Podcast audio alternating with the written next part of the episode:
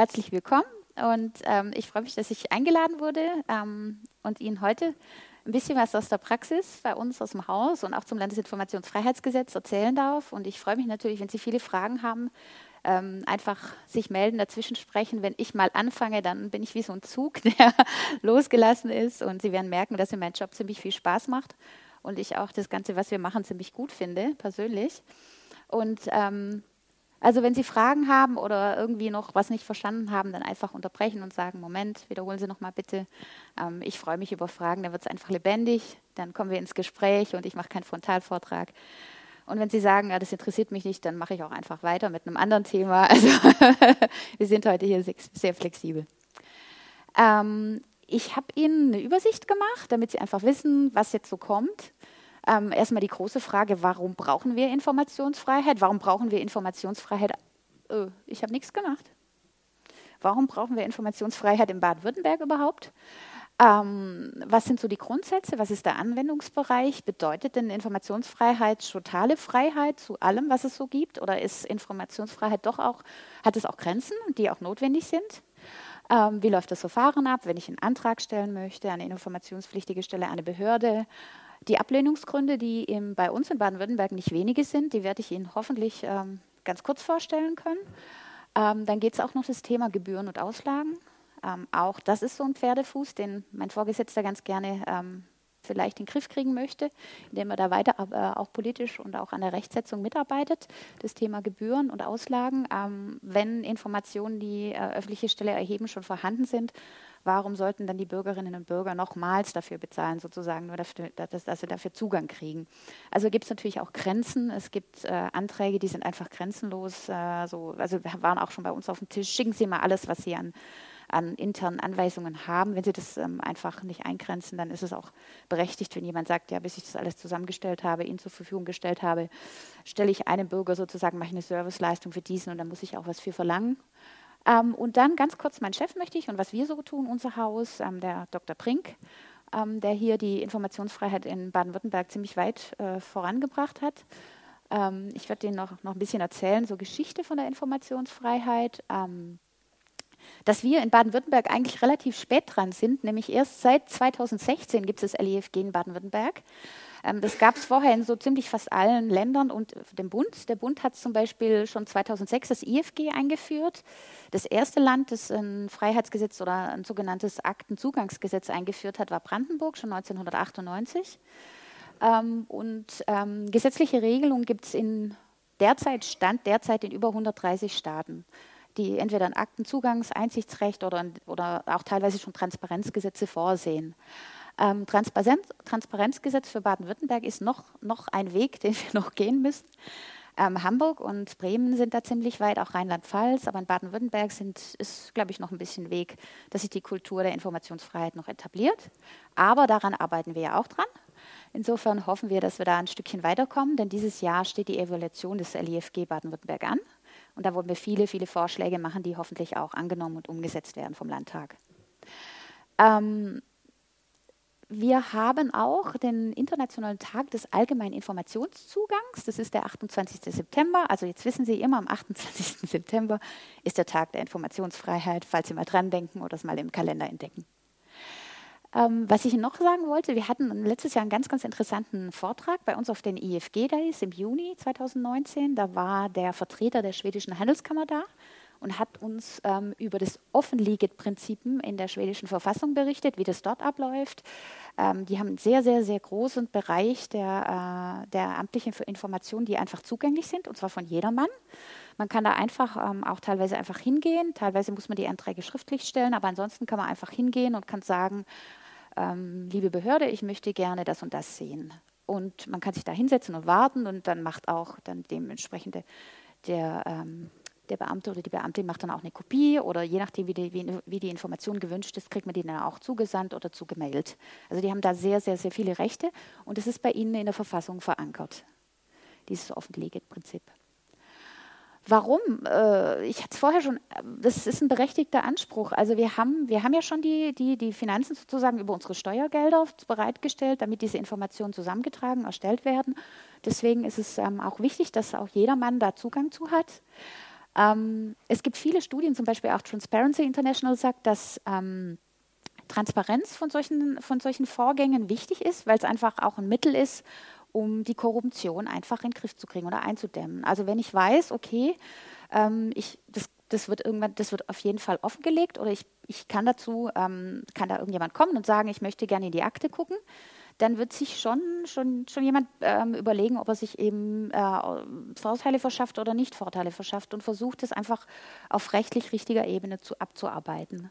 Ähm, das ist einfach auch über Studien gestützt und deswegen ist es auch, was wir vertreten, ähm, dass wir sagen, ähm, Transparenz ist insofern auch ein Schutz, ähm, dass man sagt, okay, da kann sich nicht äh, jemand, weil es ja nicht unter dem Deckel irgendwo abarbeitet, sondern es kann jederzeit in die Öffentlichkeit kommen, dass dann da zum einen Transparenz äh, geschaffen wird und die sorgt dafür, dass es weniger Korruption gibt, aber auch es wird Klarheit geschaffen. Ähm, das Thema zum Beispiel Drittmittelförderungen ähm, ist in Baden-Württemberg auch so ein Thema. Die Universitäten hier und Hochschulen im Land müssen nicht offlegen, welche Drittmittel sie einsetzen für welche Forschung. Und das ist eigentlich auch ein Thema, wo man sagt, okay, äh, zumindest sagen, ähm, wie viel ihr kriegt für welche, für welche äh, Forschungsaufgaben. Äh, ähm, warum soll das nicht offengelegt werden? Also zum, der, der, die Grundlagenforschung wird ja eh aus Steuergeldern bezahlt. Warum sollen nicht diese Projekte offengelegt werden? Ähm, wenn ich jetzt vom Thema Informationsfreiheit spreche, dann spreche ich von unterschiedlicher Ausprägung von Informationsfreiheit. Ähm, wir haben einmal das Thema Umweltinformation, ähm, wir haben das Thema amtliche oder allgemeine Informationen. Da kommt jetzt das ILEFG ins Spiel. Da sind wir zuständig für diese amtlichen Informationen. Und dann haben wir auch die Verbraucherinformationen. Verbraucherinformationen, ähm, dafür sind die Landratsämter im Land zuständig. Sie sehen jetzt, die, die, diese Flankierung ähm, ist absichtlich gewählt, denn der Bereich der allgemeinen Informationen ist eigentlich der kleinste Teil. Der größte Teil, den die Informationen betreffen, denn der ähm, ist bei den Umweltinformationen. Die Umweltinformationen sind alle äh, Einflüsse und Auswirkungen, die ähm, Aktivitäten auf die Umwelt haben können. Dieser große Bereich der Umweltinformation, der ist so, so, so breit, dass wir oft ähm, gucken müssen, okay, was sind eigentlich Umweltinformationen, was sind dann amtliche Informationen, was bleibt da noch übrig. Ähm, die, für die Umweltinformation und für die Verbraucherinformation haben wir keinen Beratungsauftrag. Das heißt, wir haben keine Befugnis, wir ähm, können in dem Fall nicht beraten, wir können nur Hinweise geben, wo kann man sich eventuell ähm, da äh, Hilfestellung holen. Aber dass wir jetzt sagen können, wie bei den amtlichen Informationen, ähm, der, der, Landesbeauftragte für Informationsfreiheit hat einen richtigen Beratungsauftrag, darf beraten, darf medi ist, hat ja auch die Mediationsfunktion. Ähm, werde ich nachher noch was zu sagen. Das haben wir in den anderen beiden Bereichen nicht.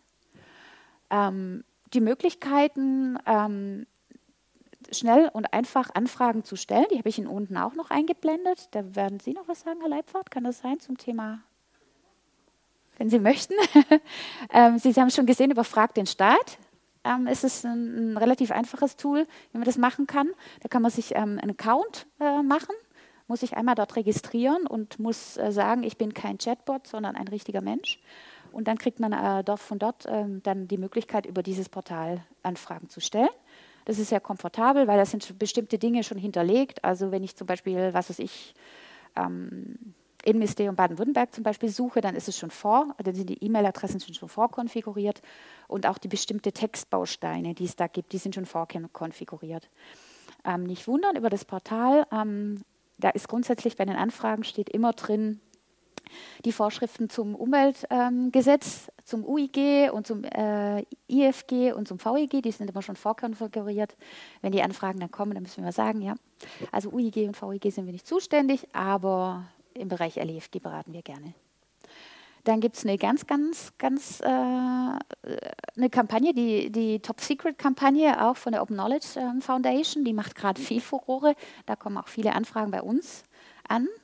Und ähm, wie gesagt, ähm, beim Top Secret haben wir das Problem, dass wir keine Beratungskompetenz haben. Da dürfen wir dann nur verweisen, da könnt ihr hin, euch hinwenden oder da könnt ihr euch hinwenden. Das ist ein bisschen schade. Mal gucken, was sich da noch tut in nächster Zeit. Ähm, dann hatte ich vorher schon gesagt, ähm, wir werden jetzt auch mit uns darüber unterhalten, oder hoffe ich auch, dass Sie dann noch ins Gespräch mitkommen, das Thema ähm, Informationsfreiheit, ist es, wie groß ist denn der Freiraum? Also der Freiraum ist, der grundsätzliche Anspruch ergibt sich aus Paragraph 1 Absatz 2. Da hat jeder Antragsberechtigte, also jedermann ist antragsberechtigt gegenüber allen äh, öffentlichen Stellen hier in Baden-Württemberg, oft freien Zugang zu amtlichen Informationen. So, da muss man erstmal wissen, äh, was sind amtliche Informationen, was sind die informationspflichtigen Stellen. Das ist nochmal sowas, was man schon vorab wissen sollte. Und ähm, welche Schutzgründe gibt es? Ganz toll ist, dass das Bundesverfassungsgericht ähm, gesagt hat, also das Informationszugang 2017 hat es gesagt, ist ein Grundrecht. Davor hatten wir immer das Problem, dass man begründen musste, ja, ist es überhaupt so ein richtiges Gesetz oder wie ist denn das mit der, mit der rechtlichen Stellung? Das ist jetzt seither kein Problem mehr. So, ähm, wir haben das eine Thema ist, sind, ähm, dass der, diese, dieser Zugang nicht uferlos ist. Es sind die, zum einen die personenbezogenen Daten, die die erste Schranke bilden. Und das andere sind die sonstigen berechtigten Interessen. Die sind in den Paragraphen 4, 5 und 6 niedergelegt. Die kommen wir noch im Anschluss zu sprechen. Ähm, und dann ähm, gibt es noch einen sogenannten Nichtanwendungsbereich. Das heißt, es gibt Gesetze, die den Zugang zu Informationen abstrakt und identisch und abschließend regeln. Das ist eine ganze Liste. Dazu gehören auch die Umweltinformationen. Also wenn eine, eine Information, die Sie begehren, eine Umweltinformation ist, dann müssen Sie auf Basis der Umwelt, des Umweltinformationsgesetzes den Antrag auf Zugang stellen. Baden-Württemberg wäre das das Umweltverwaltungsgesetz. Das ist dann nicht so, dass Sie dann sagen können, ah ja, jetzt stelle ich mal einen, Zug, äh, einen Antrag nach, auf, nach dem LIFG. Wenn es eindeutig in den Bereich der Umweltinformationen fällt, dann tritt sozusagen das LIFG zurück und wir müssten dann verweisen, müssten sagen, Sie müssen einen Antrag nach Umweltverwaltungsgesetz äh, stellen. Das bedeutet ja dieses abstrakt und identisch abschließende. Und dann gibt es auch ähm, besondere Vorschriften, wie zum Beispiel Statistiken im Schulbereich. Da kriegen wir auch ganz, ganz viele Anfragen. Ähm, ist natürlich interessant, ähm, bei einzelnen Schulen mal zu gucken, wie sieht es so aus mit der Evaluation in diesen Bereichen. Da gibt es einzelne Zugangsvorschriften und die sind geregelt und deswegen gibt es zum Beispiel auch keine Ansicht in, in Kaufpreissammlungen von Gutachterausschüssen. Da gibt es die Gutachterverordnung oder es kann auch nicht jedermann in die Handwerksrollen eingucken. Da gibt es einfach Spezialvorschriften. Ähm, dann gibt es noch sogenannte Bereichsausnahmen. Da hat sich der Gesetzgeber Folgendes überlegt. Ich möchte auch nicht, dass jeder zum Beispiel in die Strafvollstreckungsmaßnahmen oder in die, in die Justizanstalten äh, ähm, reingucken kann. Die müssen bestimmte Informationen nur herausgeben. Ganz, Im Moment ist es, ja bitte.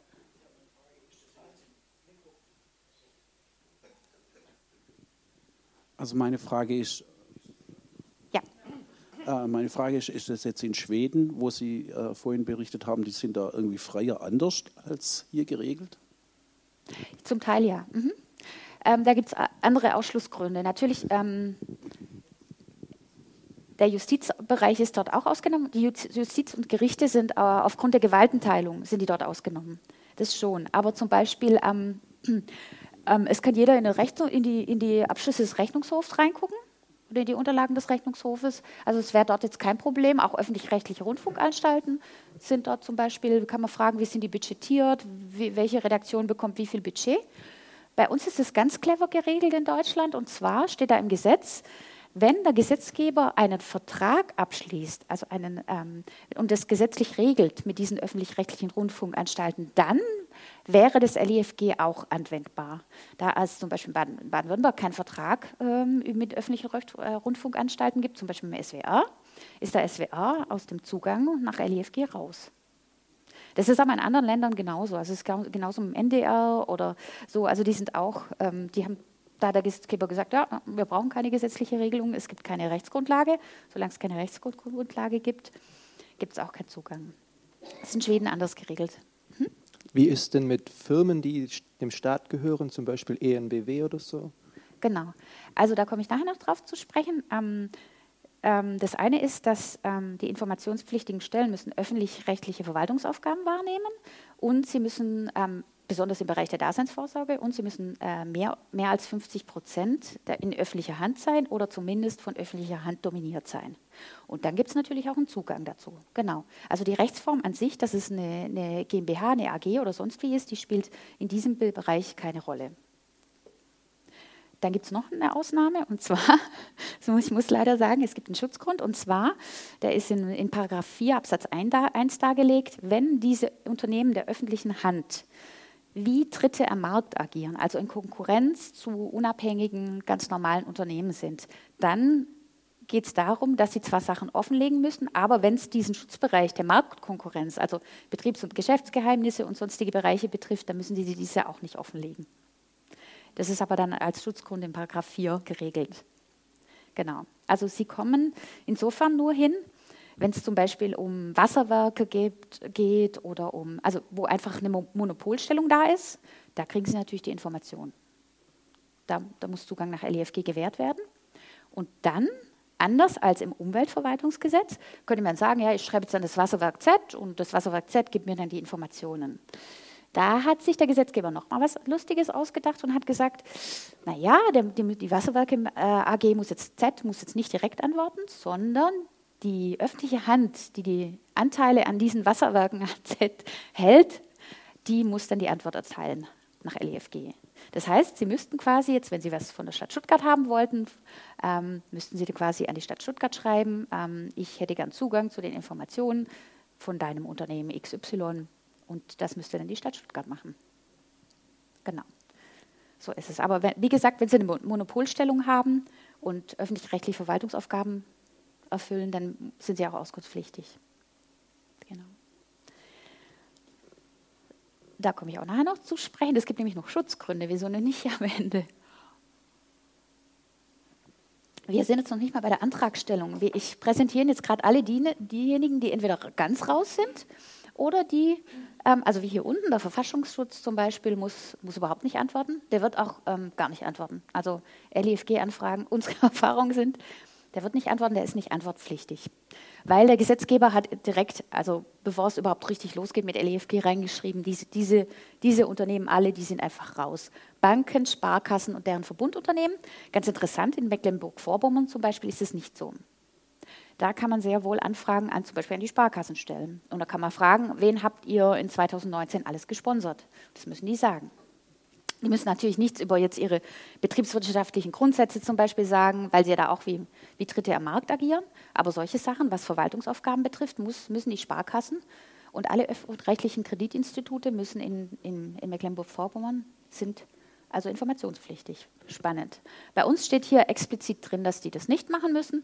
Und ganz spannend auch äh, die Selbstorganisation der Wirtschaft der freien Berufen und Krankenversicherungen. Das gibt es eigentlich nur in Baden-Württemberg, diese gesetzliche Ausnahme.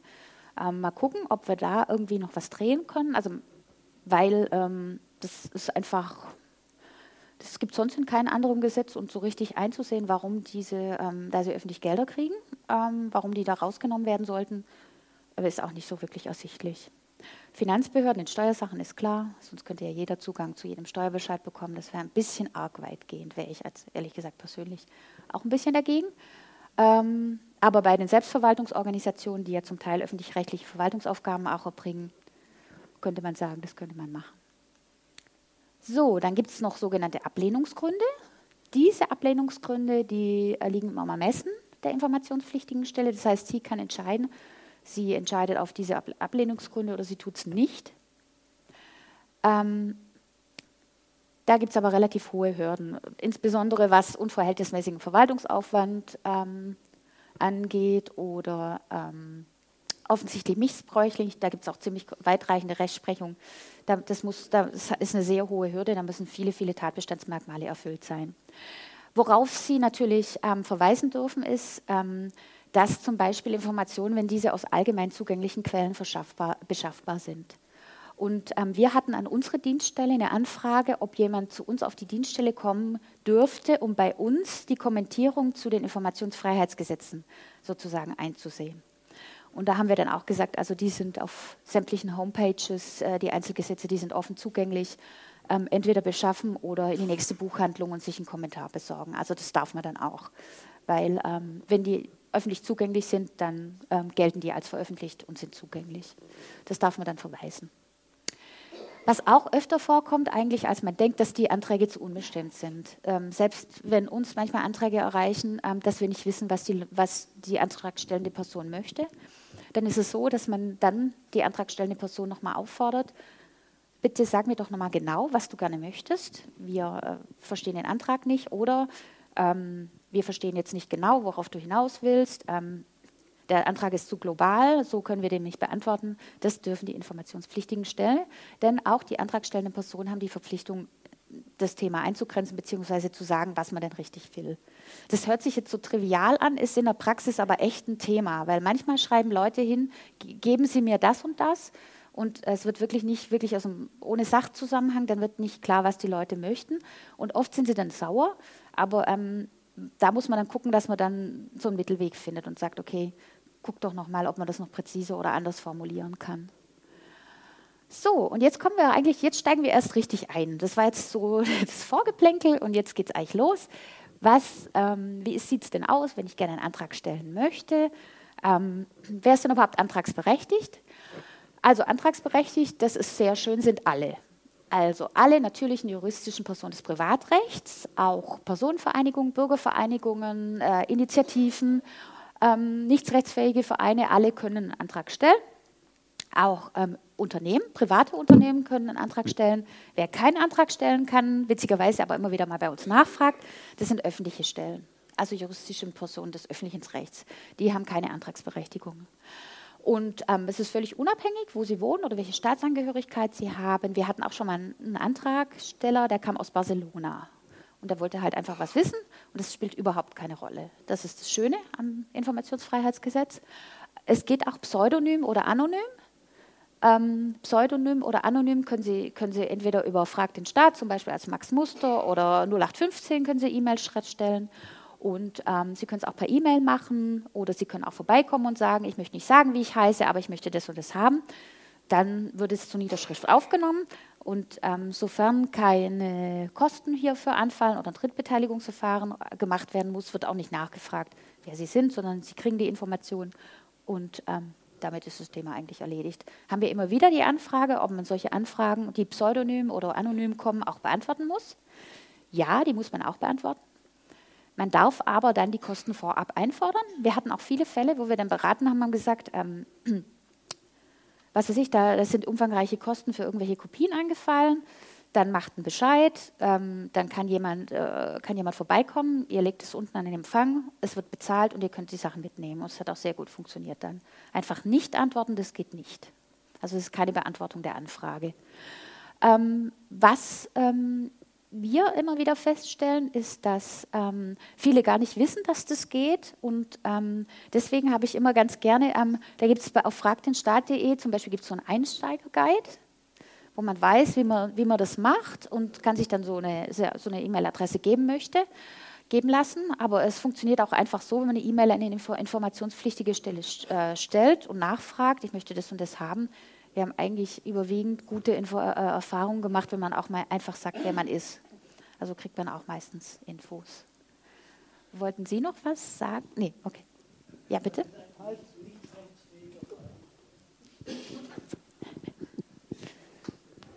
Nur eine kurze Frage. Ein nicht rechtsfähiger Verein, was ist das? Können Sie das kurz erklären, bitte? Mhm. Also die eingetragenen Vereine sind ja alle rechtsfähig, weil sie, weil sie ähm, ja eine, eine, also sozusagen eine, eine, juristische Person ist, die auch ähm, sozusagen mit Satzung allem hat. Ein nicht rechtsfähiger Verein wäre einfach ein Zusammenschluss von, von Bürgern oder von, von äh, Menschen, die sich zu irgendeinem Thema themenspezifisch getroffen haben. Das sind vor allem auch Bürgerinitiativen zum Beispiel. Ähm, rettet den Urwald ähm, oder ähm, wir haben ganz viele Bürgerinitiativen im Baubereich, die dann, was weiß ich, Bürgerinitiative Kleestraße heißen ähm, und dann sich sozusagen, wo sich Bürger ohne rechtlich festliche, verbindliche Satzung oder irgendwas dann ähm, zusammengeschlossen haben. Auch diese können Anträge stellen, ja. Die müssen halt einen Verantwortlichen benennen und an den wird dann sozusagen die, die Post äh, ähm, übersandt oder auch die Kommunikation wird dann über diejenige äh, Person meistens ähm, oder Personengruppe ähm, abgearbeitet. Also das ist möglich. Man muss kein eingetragener Verein sein, bedeutet das. Genau. Gut, ähm, dann mache ich einfach weiter, wenn es keine Fragen gibt. Ähm, wer sind denn die informationspflichtigen Stellen und um was geht es eigentlich? Also informationspflichtige Stellen sind alle öffentlichen Stellen hier in Baden-Württemberg, bis auf, auf, die, die ich vorher nannte, mit der Bereichsausnahme, also bei Verfassungsschutz und so weiter. Ähm, es muss sich um eine öffentlich-rechtliche Verwaltungsaufgabe handeln. Und wie ich vorher sagte, es können auch Stadtwerke GmbH, Verkehrsbetriebe, Wohnbaugesellschaften, all diejenigen fall, fallen natürlich auch unter ähm, den Begriff der informationspflichtigen Stelle, weil sie ähm, von den, von den äh, in, zu überwiegenden Teilen meistens oder zu 100 Prozent in öffentlicher Hand sind und oft auch noch eine Monopolstellung haben. So, jetzt kommen wir zu einem Thema amtliche Information. Das ähm, noch viel ähm, spezieller ist, aber ähm, so eine Grundlinie möchte ich Ihnen gerne heute mit auf, an die Hand geben. Es handelt sich um alle, wirklich alle Informat äh, bei informationspflichtigen vorhandenen amtlichen Zwecken dienende Aufzeichnungen, unabhängig von der Art ihrer Speicherung. Also, das können Tonbandaufnahmen, das können Filmaufnahmen, das können Schriftstücke sein, das können Daten sein, ähm, die einfach vorhanden sind. Dazu muss ich gleich sagen, ähm, oft wird es verwechselt mit, ähm, es gibt irgendeine Information und dazu möchte ich jetzt wissen, wie die zustande gekommen ist, ähm, möchte wissen, was da in Zukunft mit passiert. Das sind keine amtlichen Informationen. Also nur das, was wirklich vorhanden ist, in dem Zeitpunkt, in dem ich die Anfrage stelle. Das sind amtliche Informationen und davon kann ich Zugang zu kriegen. Da kann ich mir auch aussuchen, möchte ich die als Kopie, möchte ich die als PDF, möchte ich die sonst irgendwie haben, möchte ich die nur angucken. Das kann ich dann selbst entscheiden. Aber es besteht halt keine Beschaffungspflicht, die muss vorhanden sein und es besteht auch kein Anspruch darauf, dass die irgendwie inhaltlich nochmal überprüft wird, sondern nur das, was vorhanden ist, das muss auch rausgegeben werden. Und zwar vollumfänglich, soweit kein Schutzgrund greift. Ähm, und es ist auch so, dass wir eine schöne Entscheidung haben vom August 2019. Da hat der VGH Baden-Württemberg entschieden, ähm, dass Informationen auch zusammengestellt werden müssen. Und zwar gab es da Informationen in mehreren Abteilungen, die unterschiedlich verstreut waren und die mussten dann auch wieder zusammengeführt werden. Das ja, also Zusammenfügen und Zusammenführen von Informationen, aufarbeiten, also wie eine Datenbank, die ich nochmal programmieren muss, um irgendwelche speziellen Informationen zu generieren.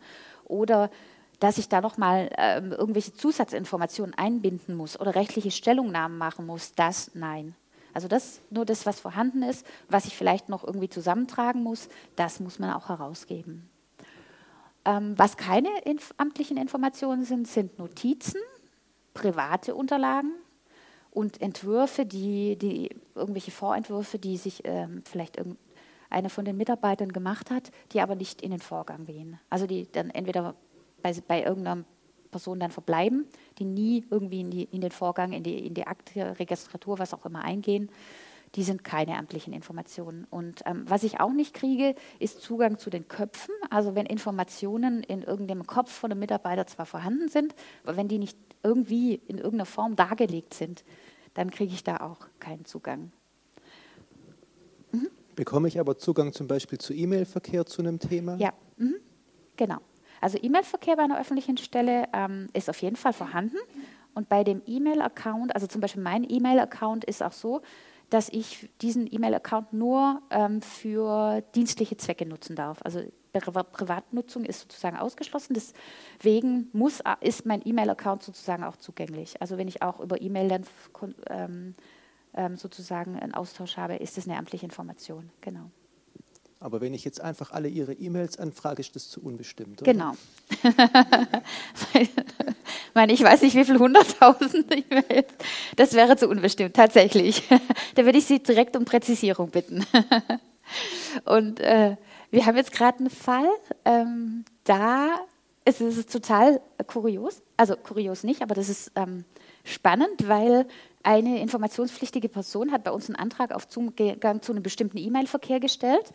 Und wir haben dann der Person gesagt, äh, es gibt keinen E-Mail-Verkehr, wir haben noch nie mit, ähm, mit dieser öffentlichen Stelle ähm, kommuniziert.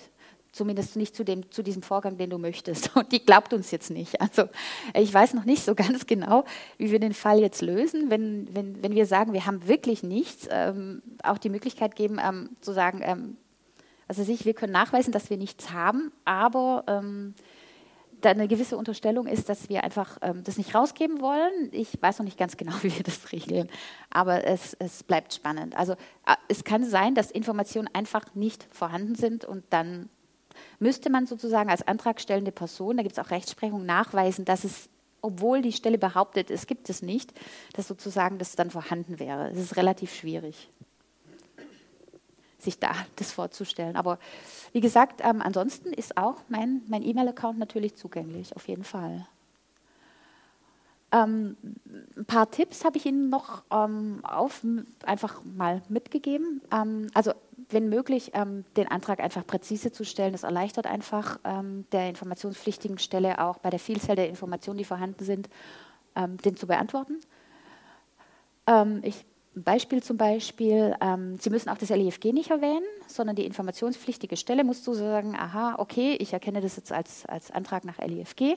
Aber wenn Sie sagen, okay, ich stelle einen Antrag auf Basis von Paragraph 1 Absatz ähm, 2 LEFG, äh, vereinfacht das einfach das Verfahren.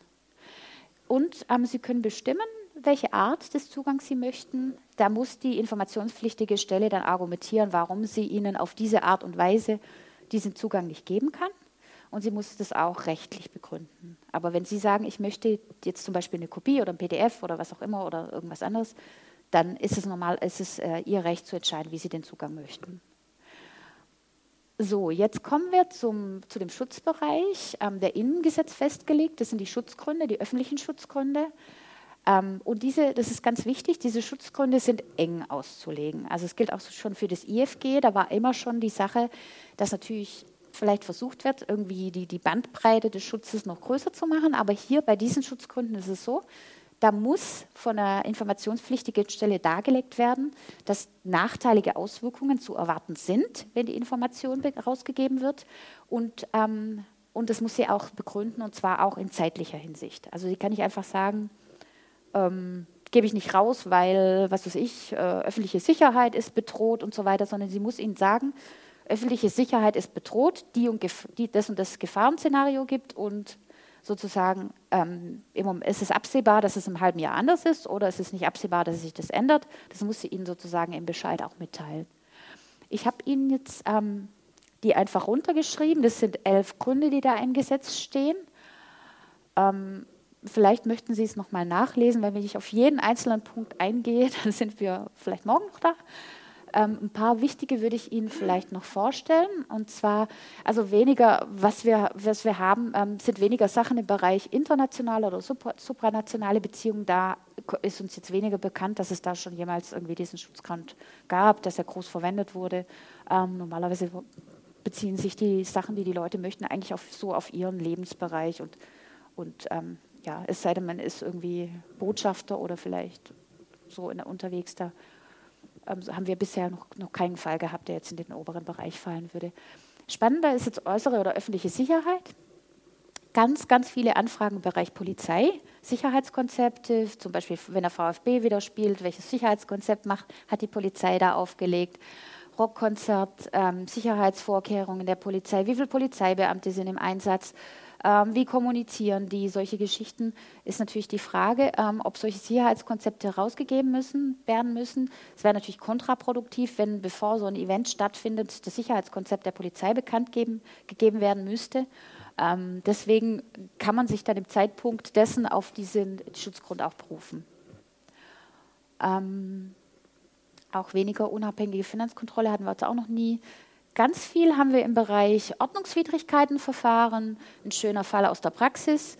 Ich habe im letzten halben Jahr 25 Nachbarn wegen Falschparken angezeigt. Können Sie mir äh, sagen, was aus meinen Anzeigen geworden ist und welche Strafe meine Nachbarn bekommen haben? Das ist ein Fall aus der Praxis, genauso wie ich es sage.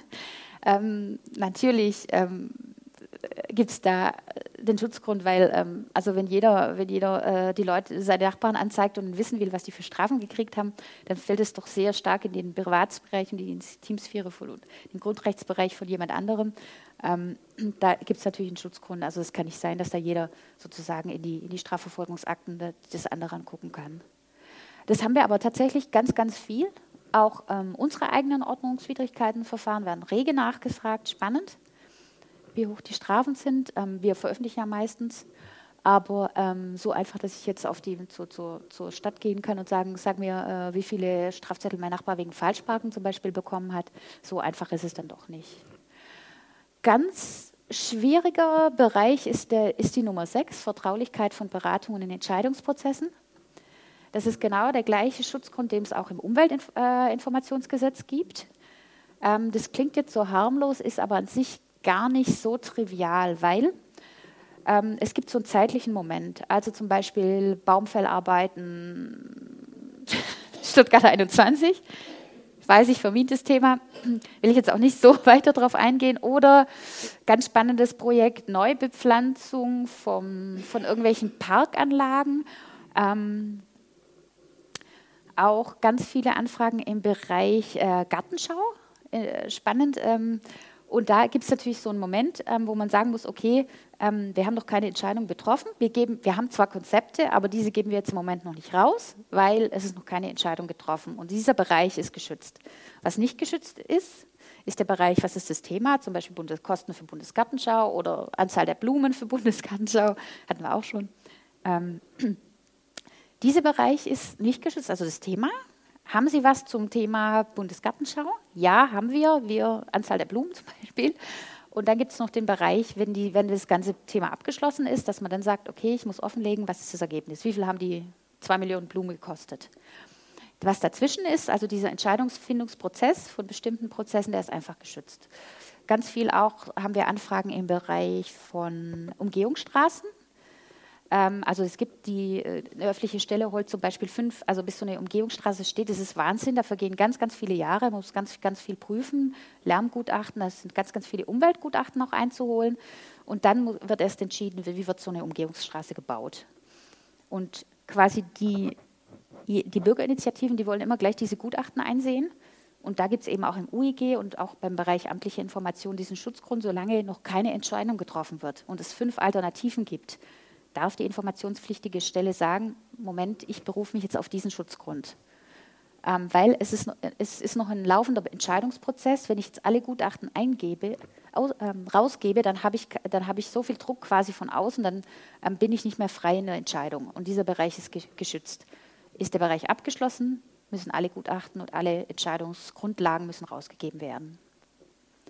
Nur, dass Sie das auch einfach mal gehört haben. Das ist eigentlich einer der häufigsten Gründe, der bei uns auch immer wieder zur, zur Diskussion steht und wo wir dann auch immer im Gespräch und nochmal abwägen müssen, ist es noch ein Entscheidungsprozess, ist es keiner. Das ist ähm, eigentlich einer der, der meisten Gründe, dass sich Leute dann zu, an uns wenden und sagen, berat uns mal da in dem Bereich.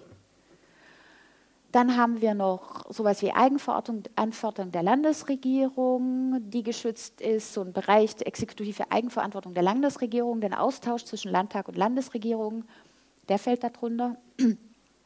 Ähm, auch ganz interessant, ähm, das Petitionsverfahren ist übrigens auch ausgenommen. Das Petitionsverfahren ist kein ähm, Verwaltungsverfahren, sondern es fällt unter den Bereich der, der, des, ähm, der Souveränität des Landtags, also des Gesetzgebers. Und deswegen gibt es auch keinen Zugang über das LIFG zu den ähm, zu den ähm, also amtlichen Informationen, was die Petitionen betrifft. Da muss man dann abwarten, was das Entscheidung, also die Petitionen werden ja veröffentlicht dann und erst in dem Zeitpunkt kann man dann lesen über die Landtagshomepage, welche Petition wie beantwortet wurde. Aber über das LIFG, das ist in allen Ländern so, bekommt man da keinen Zugang.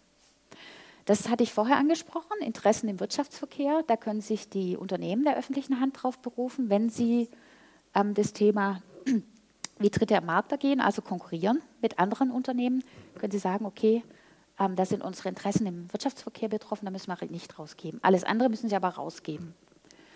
Dann gibt es noch den Informantenschutz, das betrifft die, den, ähm, das ist eigentlich klar, und die Daten einzelner öffentlicher Schulen. Also da hatten wir auch ganz, ganz interessante Anfragen immer wieder in dem Bereich. Ähm, bei uns poppt dann sowas auf wie, ja, die Stadt möchte mir nicht sagen, wie die Abiturdurchschnittsnoten in Mathe und Englisch von dieser Schule waren, zum Beispiel. Und da hat der Gesetzgeber früh erkannt, okay, ähm, also einzelne öffentliche Schulen, das hat dann so eine Prangerwirkung. Also die Schule ist schlecht, da schicke ich meine Kinder nicht hin, die Schule ist so mittel, da will ich eigentlich auch nicht. Also um ein bisschen so dieses, dieses ähm, Leistungsdenken und diese ähm, zu vermeiden, gibt es deshalb eben diese, diese, diese leistungsbezogene Daten sind rausgenommen da gibt es diesen Schutzgrund. Was man aber kriegen kann, sind aggregierte Daten. Also wenn Sie zum Beispiel ein statistisches Landesamt schreiben, Sie hätten gern, was weiß ich, die Durchschnittsabiturnoten von fünf Stuttgarter ähm, Abitur, also ähm, Gymnasien, dann kriegen Sie die. Also wenn es aggregierte Daten sind, die nicht mehr auf einzelne Schulen rückfolgbar sind, dann können Sie die haben. Nicht aber bei einzelnen öffentlichen Schulen. Und auch ganz, ganz viel wollen die Evaluationsberichte ähm, von öffentlichen Schulen. Auch dazu gibt es keinen Zugang, weil es gibt nämlich eine Evaluationsordnung, die das extra regelt. Ähm, das hatte ich vorher schon gesagt. Also zunächst muss die Behörde prüfen, ist überhaupt ein Abs also Ausschlussgrund einschlägig. Wenn ja, dann nur so weit und so lange der Ausschlussgrund greift. Und der Teil, der quasi unter diesen Schutzgrund fällt, der ist dann unkenntlich zu machen, zu schwärzen, wie auch immer. Und der Rest ist herauszugeben. Also oftmals ist es so, dass ähm, es mal, äh, um irgendeine gemischte Gemengenlage geht. Also Sie kriegen, Sie kriegen zum Beispiel, Sie möchten gerne irgendwelche Verträge der öffentlichen Hand, die, die mit einem Dritten abgeschlossen haben, dann muss die öffentliche Stelle prüfen, okay, ist hier ein schutzwürdiger Grund betroffen, ist personenbezogene Daten, da müsst ihr eh das Drittbeteiligungsverfahren machen, das komme ich noch drauf. Und ansonsten der Rest ist herauszugeben unter Unkenntlichmachung der geschützten Bereiche. Nochmal Absatz 2, da geht es um mache ich ein bisschen schneller. Da geht es um bestimmte Rechtsvorschriften, die einfach den Zugang nicht, äh, die den Ausschluss ähm, sozusagen bewirken. Das sind ge so, sogenannte Geheimhaltungsvorschriften, Ärzte, Notare, Anwälte. Auch hier haben wir schon einige Fälle gehabt. Ähm, also da ist es so, dass natürlich diese, diese Schweigepflicht der Ärzte und Notare, die wird, da ähm, geht auch das LEFG nicht drüber hinweg. Das ähm, ist so, das ist nach StPO geregelt und da ist es dann so, dass ähm, da kein Zugang gibt. Ähm, was das Besondere ist, die, bei diesen Rechtsvorschriften, die müssen immer geregelt sein. Also es gibt das allgemeine äh, Pflicht zur Amtsverschwiegenheit, die, die ähm, sozusagen, ähm, die reicht da nicht aus. Es muss eine niedergeschriebene gesetzliche Regelung sein, die hier eine besondere Verschwiegenheitspflicht sozusagen generiert. Dann kommen wir zu den personenbezogenen Daten. Ähm, personenbezogene Daten muss ich eigentlich nicht viel sagen, das weiß eigentlich jeder. Was viele nicht wissen, dass es auch einen Sachbezug geben kann. Also das ist zum Beispiel gerade im Bereich Denkmalschutz ist es oft, wird es oft angesprochen, das Thema, ja, wenn ich weiß, welche Adresse jemand hat, oder wenn ich weiß, wenn ich zum Beispiel weiß, ich möchte wissen, ähm, wer wohnt in welchem Denkmal, dann kann ich das sehr leicht rausfinden. Ähm, und da ist es so, dass es eben auch, wenn eben in irgendwas niedergelegt ist und ich weiß, okay, den, den Kontext ähm, zum Beispiel, auch wenn in dem diese Sache steht, dann kann auch das ein personenbezogenes Datum sein. Gut, ähm, bei diesem Zugang zu, wenn jemand explizit, und das haben wir oft, Zugang zu, einem, zu personenbezogenen Daten möchte, dann ist es erstmal so, ähm, es gibt zwei Möglichkeiten. Ich möchte die amtliche Information haben, brauche aber das personenbezogene Datum nicht. Dann schreibe ich direkt in den Antrag rein, ich erkläre mich mit der Schwärzung einverstanden. Ich habe kein Interesse an personenbezogenen Daten, bitte schwärzen Sie. Wenn ich allerdings, so wie jetzt in meinem anderen Fall, unbedingt Zugang zu diesen, zu diesen Personenlisten, zum Beispiel da war es eine Personenliste, haben möchte, dann ist es so, dass die informationspflichtige Stelle nachfragen muss. Das ist das sogenannte Drittbeteiligungsverfahren. Bist du damit einverstanden, dass Herr XY oder Frau XY Zugang zu deinen personenbezogenen Daten bekommt? Da haben wir jetzt zwei Hürden. Das erste ist, ich kann diesen Antrag anonym stellen. Da muss ich natürlich die Person fragen, die, ähm, ob ich jemanden, den ich nicht kenne, von dem ich nicht weiß, wer er ist und der nicht sagen möchte, wer er ist, Zugang zu meinen personenbezogenen Daten gebe. Kann ich sagen, kann ich, gibt es zwei Möglichkeiten wieder. Ich antworte gar nicht. Wenn ich innerhalb eines Monats nicht antworte, gilt der Antrag als abgelehnt. Ich antworte nein, gilt der Antrag auch als abgelegt, kein Zugang. Ich kann natürlich auch sagen ja. Also wenn ich jetzt kein Problem damit habe, es ist ein allgemein bekanntes Datum, äh, es stört mich nicht, dass es irgendjemand hat, dann kann ich sagen ja und dann muss der Zugang auch gewährt werden. Die informationspflichtige Stelle hat in dem Fall kein Wahlrecht. Also sie kann nicht sagen, oh, ich habe jetzt aber Bauchschmerzen, ich möchte dem der Person, also dieser, diesem anonymen Antragsteller, möchte ich das Datum nicht geben. Wenn die, wenn die geschützte Person einwilligt, in dem Moment muss die informationspflichtige Stelle rausgeben. Dann gibt es noch den Fall, ähm, die informationspflichtige Stelle ähm, hat einen Antrag und die antragstellende Person sagt, ähm, ich bin damit einverstanden, dass meine persönlichen Daten an die, an die geschützte Person weitergegeben werden. Und ähm, ich begründe meinen Antrag damit, dass ich das und das gerne wissen möchte. Dann kann auf Basis von dieser Information die geschützte Person wieder entscheiden, gebe ich Zugang oder gebe ich nicht. Habe ich wieder die, antwortet sie gar nicht, ist der Zugang abgelehnt. Antwortet sie nein, ist der Zugang auch abgelehnt. Und antwortet sie ja, dann wird das auch bekannt gegeben. Ähm, was noch sein kann, ist, dass zum Beispiel ähm, das öffentliche Interesse überwiegt an der Information. Das ist immer dann der Fall. Es gibt seltene Fälle. Im, Im UIG ist es viel stärker ausgeprägt, gerade was Emissionen oder Emissionen betrifft. Da kann es zum Beispiel, wenn eine Firma irgendwelche Emissionen in die Welt setzt und möchte nicht, dass die Berichte ähm, veröffentlicht werden, da gibt es das sogenannte öffentliche Interesse, das dem Schutz an, von, dieser von den Interessen der geschützten Person ähm, überwiegt. Ich weiß, es klingt jetzt ein bisschen äh, komisch, aber wenn, Sie, wenn, ich so ein konkretes Beispiel sage, dann werden Sie es verstehen. Ähm, dann ist es so, dass die informationspflichtige Stelle sagen muss, okay, die Information der Öffentlichkeit ist wichtiger ich gebe diese Information raus. Das ist immer dann vor allem auch der Fall, wenn irgendwelche Sachen zum Beispiel in die Umwelt gelangen. Also gerade wenn irgendwo bei einer Firma ein Brand ist oder wenn, wenn Öl ausläuft oder sonstige Sachen, dann tritt das sozusagen das Interesse der geschützten Person hinter das öffentliche Interesse zurück. Und dann muss die informationspflichtige Stelle auch dieses Datum benennen und bekannt geben, wer das war. Im LEFG ist es so, dass dann eine Abwägung stattfinden muss wenn das öffentliche Interesse überwiegt. Das war zum Beispiel beim, beim ähm, Abendessen oder Geburtstagsessen, das die Kanzlerin für den, Acker, für den deutschen Bankchef damals, Herrn Ackermann, gegeben hat. Da ist es auch so, da war eine Gästeliste, es gab ein Menü und es musste bekannt gegeben werden, wer da kam, was gegessen wurde und was das Ganze gekostet hat. Das Gericht hat nämlich entschieden, diese Personen, die da kamen, die kamen nicht als Privatperson, sondern die kamen im, in, in einer öffentlichen Funktion. Und als öffentliche Funktionsträger genießen sie nicht den Schutz des, des, äh, der Privatperson und deswegen mussten die Informationen rausgegeben werden. Also da war das, hat das öffentliche Interesse überwogen. Wenn es ganz normale ähm, Personen sind, die sich im Privatbereich bewegen, sind, ist es schwierig denkbar, dass da mal das öffentliche Interesse überwiegen würde. Anders im Bereich der Umweltinformation oder Verbraucherinformation. Wie Sie wissen, mit der Kampagne Top Secret, die ist ja sehr erfolgreich, da werden ja die ganzen äh, Berichte übermittelt und da steht auch drin, komplett mit Adresse, mit Telefonnummer, welcher Bericht, bei, welch, bei welchen ähm, irgendwelche Verstöße gegen irgendwelche Kontrollen, also Normen, Kontrolle, die werden da bekannt gegeben. Das ist im LIFG ein bisschen anders. Da wird dann schon abgewogen, ob das öffentliche Interesse wirklich überwiegt. Mhm. Also zunächst ist es ja so, dass ich als Antragsteller die Information kriege.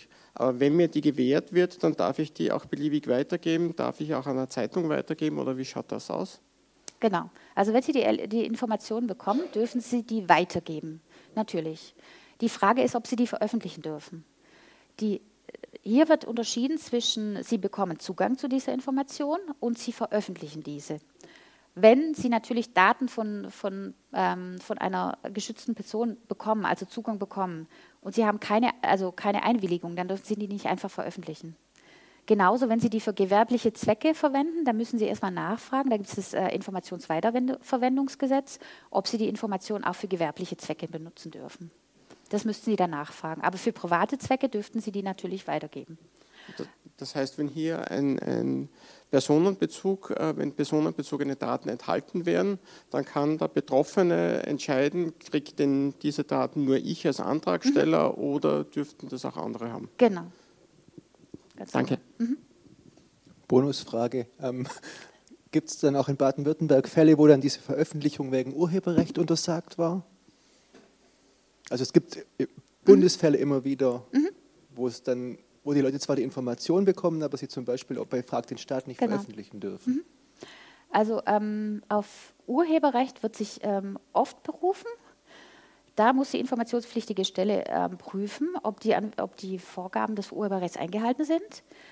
Und ähm, wenn, also ist ein bisschen ein schwieriges, schwieriges Thema. Also äh, im Urhebergesetz ist es so, dass das Erstveröffentlichungsrecht und das Recht an der, an der Verwendung von, diesen, ähm, von diesem ähm, urheberrechtlich geschützten Werk, dass es dem Urheber zusteht. Da muss man jetzt unterscheiden. Ich bekomme als Akteneinsicht das Akten, sozusagen die Akteneinsicht in das Werk selbst und wenn ich mir Notizen mache, ist vom Urheberrecht vorgesehen, also das ist zugelassen. Ich darf mir Notizen machen und darf die auch dementsprechend verwenden. Ich muss sie aber als Notizen aus diesem Werk kennzeichnen. Was ich nicht darf, wenn der Urheber sozusagen das Recht hat und ich fotografiere mir das alles ab und gebe es dann eins zu eins ähm, weiter. Das darf ich nicht. Ich darf nicht, also urheberrecht geschützte Werke darf ich nicht einfach veröffentlichen. Dann muss ich mir vorher entweder die Rechte übertragen lassen oder aber ich muss eine Einwilligung vom Urheber einholen. Die Frage, die Sie jetzt ansprechen, ist ja überhaupt, sind, es vom, sind diese Werke überhaupt vom Urheberrechtsgesetz ähm, abgedeckt? Ähm, da gibt es jetzt die Frage, gibt es immer wieder, die Frage ist gerade auch noch in der Schwebe bei den Afghanistan Papers. Und es gibt immer wieder die Frage auch, ähm, wenn zum Beispiel der Bundesnachrichtendienst oder sonstige eigene ähm, irgendwie Zusammenfassungen machen, ob die vom Urheberrecht ähm, geschützt sind. Das ist in der Rechtsprechung ambivalent. Also es gibt die eine Rechtsprechung, die sagt, ja, die sind urheberrechtlich geschützt und die andere sagt, ähm, nee, da reicht jetzt die Schaffenshöhe nicht aus. Denn ein wichtiges Kriterium im Urhebergesetz ist die Schaffenshöhe. Also ein Werk muss eine bestimmte Schaffenshöhe haben um überhaupt den Urheberrechtsschutz äh, zu genießen. Und die Frage, ähm, die muss immer wieder neu bestimmt werden. Das ist, da kann ich jetzt keine pauschale Aussage zu machen. Was natürlich wir sagen, ähm, Gutachten, die die öffentliche Hand selbst erstellt, also eigene Mitarbeiter der informationspflichtigen Stelle zum Beispiel, die genießen nie Urheberrechtsschutz. Weil ähm, wenn ich jetzt zum Beispiel irgendeine Stellungnahme schreibe oder irgendwas zusammentrage, dann mache ich das ja in meiner Funktion als Amtsträger. Und, somit, und da habe ich die Rechte schon an die öffentliche Stelle übertragen. Die sind nie geschützt. Die Frage ist jetzt, wie sieht es mit den Gutachten aus, die öffentliche Stelle einholen? Und das ist eine ganz, ganz spannende Fragestellung. Da haben wir Fälle so entschieden und manche haben wir auch schon anders entschieden. Da ist immer die Frage, hat sich die informationspflichtige Stelle die Rechte an diesen Gutachten übertragen lassen? Wenn sie das vertraglich gemacht hat, liegen die Rechte bei der informationspflichtigen Stelle und die informationspflichtige Stelle muss sozusagen veröffentlichen, weil Zugang über LEFG gewährt werden muss, es sei denn, es sind personenbezogene Daten betroffen, irgendwelche Schutzgründe oder Betriebs- und Geschäftsgeheimnisse. Aber diese Betriebs- und Geschäftsgeheimnisse und ähm, die sonstigen Schutzgründe, die muss die informationspflichtige Stelle rechtlich begründen. Und darf dann sagen, zum Beispiel, ich darf Teile weil da sind irgendwelche Kostenkalkulationen von einem Dritten zum Beispiel betroffen, darf die Teile schwärzen, aber der Rest muss herausgegeben werden. Und zum Beispiel, wenn auch jemand sagt, ähm, wir hatten letztens einen Fall, da ging es darum, da ging es um irgendwelche Kosteneinsparungen von, von einer Kommune. Die haben für sich selbst sozusagen Gutachten von dritter Seite eingeholt. Wie können wir Kosten in dem und im Haushaltsbereich ähm, sozusagen, wie können wir die sparen? Und dann hat jemand einen Antrag auf Zugang zu diesem Gutachten gestellt. Und es war dann so, dass die Kommune dachte, äh, ja, wieso, das haben wir doch nur für interne Zwecke anfallen lassen, äh, also einholen lassen. Aber interne Zwecke im Sinne vom, es gibt einen geschützten Bereich bei einer, bei einer öffentlichen Stelle, den gibt es halt nicht mehr. Also seit 01.01.2016 gibt es kein Amtsgeheimnis mehr sondern es gilt grundsätzlich, der Zugang zu allen Akten ist frei, es sei denn, es gibt eine, ein, ein, ein Amtsgeheimnis, das gesetzlich geregelt ist, oder es gibt einen Schutzgrund. Und insofern musste diese dann auch dieses Gutachten herausgeben. Also ich kann die Frage nicht sozusagen, äh, ich muss sie ambivalent leider beantwortet lassen.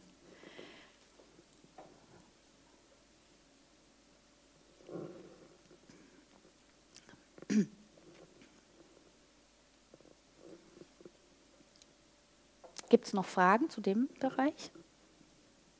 Dann machen wir nämlich schwupps weiter. Und da sind wir nämlich im Bereich Urheberrecht, das haben wir jetzt die ganze Zeit gerade besprochen. Was ich Ihnen sagte, ist diese besondere Schöpfungshöhe. Also da ist es auch so, dass ähm, wenn ich ein Gutachten habe und äh, sich derjenige, der das Gutachten erstellt hat, auf Urheberrecht beruft, dann ist es so, dass die die Behörde prüfen muss, liegt es vor. Das heißt, die muss gegebenenfalls beim Urheber nachfragen und der muss begründen, warum ähm, das Werk urheberrechtlich geschützt sein sollte. Und es gibt ein paar Ausnahmen. Und zwar, wenn Sie zum Beispiel, äh, wenn eine öffentliche Stelle ein äh, Gutachten ähm, eingeholt hat und es wird vom, von, vom äh, Aussteller Urheberrechtsschutz geltend gemacht, da muss die äh, äh, öffentliche Stelle trotzdem Akteneinsicht gewähren. Also sie muss Auskunft erteilen und sie muss auch Akteneinsicht gewähren. Was sie nicht machen muss, tatsächlich, ist, dass sie ihnen das Werk zur Verfügung stellt und sie schreiben sich entweder alles ab oder fotografieren sich alles ab. Das würde dem Urheberrecht widersprechen. Aber dass sie sich einzelne Notizen machen und diese auch als Notizen dann äh, kenntlich irgendwo mit einfügen, das ist zulässig. Und was ich schon sagte, ähm, von Bediensten oder von Dritten gegen Entgelt nach Inkrafttreten des LIFG für behördliche Zwecke. Da sagen wir auch, okay, da hat die Behörde hat das ähm, gegen Entgelt gemacht und ähm, es wurde für behördliche Zwecke geschaffen, da muss Zugang nach LIFG gewährt werden. Und ähm, gegebenenfalls Drittbeteiligungsverfahren, genau. Ja. Ich komme auch noch zum Drittbeteiligungsverfahren. Das spreche ich jetzt immer wieder aus, aber ich sage Ihnen noch, was es das heißt. Das heißt, wenn ich das als Privatperson einen Antrag stelle, gibt es auch kein Recht auf eine Privatkopie, dass ich das bekommen könnte? Recht, das Recht auf Privatkopie gibt es. Das ist aber genauso, ähm, ähm, das ist genauso umstritten, wie, wie, die, wie, ähm, wie hoch ist die Schutzhöhe, ist es vom Urheberrecht erfasst oder nicht. Also Privatkopie, ja, da dürfen Sie es auch nur für private Zwecke verwenden. Also, also Sie dürfen es nicht weitergeben. Da ist auch die Frage, wie viele Kopien dürfen das sein? Muss, darf das das ganze Werk sein? Ist es ein Teilauszug aus dem Werk? Ähm, das ist alles ein bisschen äh, äh, noch nicht so wirklich rechtlich geklärt. Genau, also das Recht auf Privatkopie gibt es aber, genau. Mhm, danke. Sie müssen auch immer unterscheiden. Es kann sein, dass Sie jetzt zum Beispiel, ähm, dass ähm, Sie haben Akteneinsicht, ähm, Sie, Sie kriegen zum Beispiel eine Privatkopie dann bedeutet das aber nicht, dass Sie die einfach hochladen dürfen und der Allgemeinheit zur Verfügung stellen. Also Privatkopie heißt wirklich nur für, den, für, für Sie, genau. Also da ist aber, da muss man auch im Datenschutz immer ähm, sehr trennscharf sein. Also Zugang ist nicht gleich veröffentlichen. Es sind nicht die gleichen, das ist nicht das gleiche Rechtsformat. Also ich muss vorher nochmal, bevor ich irgendetwas veröffentliche, muss ich nochmal prüfen, sind da wirklich ähm, personenbezogene Daten drin, da kann sich dann auch die, diejenige Person an Sie wenden und kann sagen, ah, das sind meine personenbezogenen Daten veröffentlicht, äh, lass es sein oder ähm, gegebenenfalls, je nachdem, nehmt es zurück, schwärzt es. Es ist immer schwer, wenn es mal veröffentlicht ist, ähm, dann das zurückzunehmen. Also das besteht trotzdem dieses, dieses Recht auf, auf ähm, und es ist genauso im Urheberrecht. Wenn's, wenn Sie jetzt was bekommen, wenn die informationspflichtige Stelle sagt, okay, Sie kriegen eine Privatkopie, dürfen Sie es auch nicht einfach hochladen. Das würde dann dem Urheberrechtsgesetz widersprechen. Problem ist dann, Sie können dann Regress, also in Regress genommen werden. Genau. Ähm, Schutz von Betriebs- und Geschäftsgeheimnissen haben wir auch schon miteinander gesprochen drüber. Ähm, was es ist, ist auch immer wieder spannend. Wo, wie grenzt sich das ab? Wie grenzt sich das ein? Es gibt die Rechtsprechung des Bundesverfassungsgerichts, die ist auch schon ein bisschen ein paar Jahre her. Auf die beziehen wir uns immer noch. Warum? Weil es gibt keine eigene Definition in, im Gesetz. Auch genauso im IFG, also im Bundesgesetz, Bundesinformationsfreiheitsgesetz, gibt es keine eigene Definition. Deswegen ist hier der Rückgriff auf diese Definition, die das Bundesverfassungsgericht mal aufgestellt hat. Spannende Entwicklung ist, ähm, dass letztes Jahr ist das Geschäftsgeheimnisgesetz in Kraft getreten im April. Vielleicht haben Sie davon gehört. Das Geschäftsgeheimnisgesetz ähm, ersetzt sozusagen das ähm, im, also im, Privat, im privatrechtlichen Bereich den, den Schutz vor, ähm, vor Klau von, von, ähm, von Wissen im Unternehmen und von, von, Patent, von, von patentrechtlich geschützten, das kann aber auch ein sonstiges Know-how sein. Ähm, und da ist es jetzt so, dass da auch eine Definition drin ist in diesem Gesetz, die dieser ähm, relativ ähnlich ist. Aber in diesem Geschäftsgeheimnisgesetz ist noch geregelt, dass ähm, ein Unternehmen, wenn es sich darauf berufen will, geeignete Schutzmaßnahmen ergreifen muss. Es ist für uns ganz spannend, ähm, ob sich das sozusagen diese Definition aus dem Geschäftsgeheimnisgesetz, ob sich das irgendwie die Rechtsprechung auch vom LIFG mit auswirkt oder ob weiterhin auf diese, diese ähm, Rechtsprechung rekurriert wird und auf diese Definition. Weil das würde natürlich bedeuten, dass wir verlangen könnten, wenn jemand sich auf, das, ähm, auf den Schutz von Betriebs- und Geschäftsgeheimnissen beruft, dass er dann auch nachweisen muss, ah ja, ich habe eine Schutzmaßnahme getroffen. Ich habe zum Beispiel ich habe zum Beispiel, es hat nicht jeder Zugriff im Unternehmen auf, diese, auf dieses Geheimnis. Es gibt äh, irgendwie sonstige Verschlüsselungsmechanismen, die ich gemacht habe, damit es nicht jemand zugänglich hat. Also es bleibt ganz spannend, das ist jetzt gerade im Fluss, ob wir diese zusätzliche Definition noch bekommen. Bei den Betriebs- und Geschäftsgeheimnissen ähm, ist es so, dass wenn jemand sich darauf beruft, es muss immer begründet werden. Wenn ich sage, ich berufe mich auf diesen Schutzgrund, dann äh, muss, reicht es nicht nur aus, dass ich sage, ich, hier ich sehe hier mein Betriebs- und Geschäftsgeheimnis äh, verletzt, sondern ich muss auch sagen, warum. Welchen Bereich, welcher Bereich ist da betroffen, was könnten die Auswirkungen sein. Äh, Konkurrenz kann davon profitieren. Meine Kalkulationsgrundlagen sind offengelegt. Ähm, ich habe Umsatzeinbußen, weil ähm, ich unterboten werden kann. Solche Sachen müssen mit angeführt werden. Nur, dass Sie es auch wissen. Ähm, und auch hier, wenn jemand das geltend macht, ähm, ist vorher das, Betrie äh, das Beteiligungsverfahren durchzuführen. Was ist denn überhaupt das Drittbeteiligungsverfahren, von dem ich die ganze Zeit spreche? Das bedeutet einfach nur, dass sich die geschützte Person oder den Inhaber von, Betriebs von geistigem Eigentum, also urheberrechtlich geschützten Werken oder Betriebs- und Geschäftsgeheimnissen einfach fragen muss vorher. Also, und da ist es auch so, ganz interessant, auch wieder Baden-Württemberg, ähm, ich schütze meine geistiges Eigentum, meine Betriebsgeschäftsgeheimnisse höher als personenbezogene Daten. Es steht eben hier in der Gesetzesbegründung auch drin, ähm, dass es hier keine Abwägung gibt. Also ich kann jetzt hier nicht sagen, wenn, wenn zum Beispiel, was weiß das Unternehmen XY sagt, das sind Betriebs- und Geschäftsgeheimnisse, ich stimme dem Zugang nicht zu, begründet es einigermaßen, dann kann ich nicht sagen, ah, das öffentliche Interesse überwiegt, ähm, ich gebe das trotzdem bekannt. Das hat das Gesetz extra ausgeschlossen. Finde ich interessant, was es eigentlich aussagt, weil nämlich, wenn es, wenn es um personenbezogene Daten geht, da muss ich diese Abwägung als öffentliche Stelle treffen. Da muss ich sagen, aha, okay, gibt es da ein Informationsinteresse der, Öf der, der Öffentlichkeit, das höher wiegen kann? Und wenn das so ist, dann würde ich diese personenbezogenen Daten eher bekannt geben als ein Betriebs- und Geschäftsgeheimnis. Wenn ich ähm, sozusagen mich entschieden habe oder es gibt keine Zustimmung, dann muss ich allen Beteiligten die Bekanntgabe der Entscheidung immer mit Rechtsbehelfsbelehrung machen, denn es könnte sein, dass die geschützte Person sich im Rahmen des Rechtsbehelfsverfahrens noch dagegen wehrt. Zum Beispiel, wenn ich entscheide, es muss, es muss Zugang gewährt werden, dann hat, gilt noch die Monatsfrist, diese Rechtsbehelfsfrist. Ähm,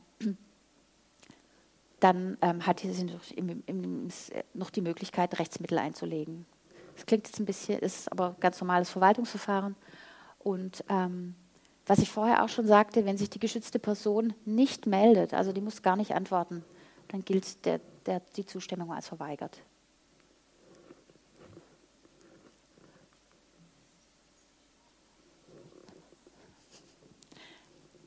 Es ist ein bisschen, bisschen kompliziert, aber ähm, ich glaube, wenn man jetzt zum Beispiel kein Interesse hat, dann kann man von Anfang an sagen, ich möchte, kein, ich möchte nur die Information haben, möchte nicht Zugang nach ähm, zu Betriebs- und Geschäftsgeheimnissen haben. Ich bin mit der Schwärzung einverstanden und es beschleunigt das Verfahren auch enorm. Falls äh, Sie doch Interesse daran haben, dann müssten Sie also sagen, begründen den Antrag und sagen, ich bin einverstanden mit meiner Namensweitergabe, ja, nein. Und ähm, die Entscheidung über den Zugang äh, erfolgt dann durch die geschützte Person. Aber weitergehende Erklärungen müssen Sie nicht machen. Sie müssen nicht sagen, ich stelle jetzt einen Antrag auf Zugang zu dieser Information, weil ich schon immer wissen wollte, was mein Nachbar, was weiß ich, wie viel Strafzettel der kriegt oder so. Oder ähm, war, weil ich schon immer wissen wollte, mit wem der wie kommuniziert hat, weil ich da will ich jetzt E-Mail-Zugang. Das müssen Sie nicht machen. Also Sie müssen auch nicht begründen Ihren Antrag. Sie können den Antrag einfach stellen ohne Begründung. Anders jedoch, wenn Sie ähm, wenn Sie natürlich Zugang zu diesen personenbezogenen Daten haben, ist die Wahrscheinlichkeit, wenn Sie sagen, ich möchte nicht, dass die andere Person weiß, wer ich bin, ähm, wird es, denke ich mal, relativ unwahrscheinlich sein, dass die dann sagt, okay, du kriegst meine Daten. Ähm, es gibt auch Fristen und ähm, diese Fristen sind, sind gar nicht so ohne für die informationspflichtigen Stellen. Und die, diese Fristen ähm, sind, sind auch relativ ähm, schwer auf manchmal zu halten, weil wenn sie, vor allem wenn sie viele Beteiligte haben oder viele Verträge, die durchgeguckt werden müssen. Grundsätzlich sagt das Gesetz ähm, Informationszugang unverzüglich, wenn ich die Information habe, spätestens innerhalb eines Monats.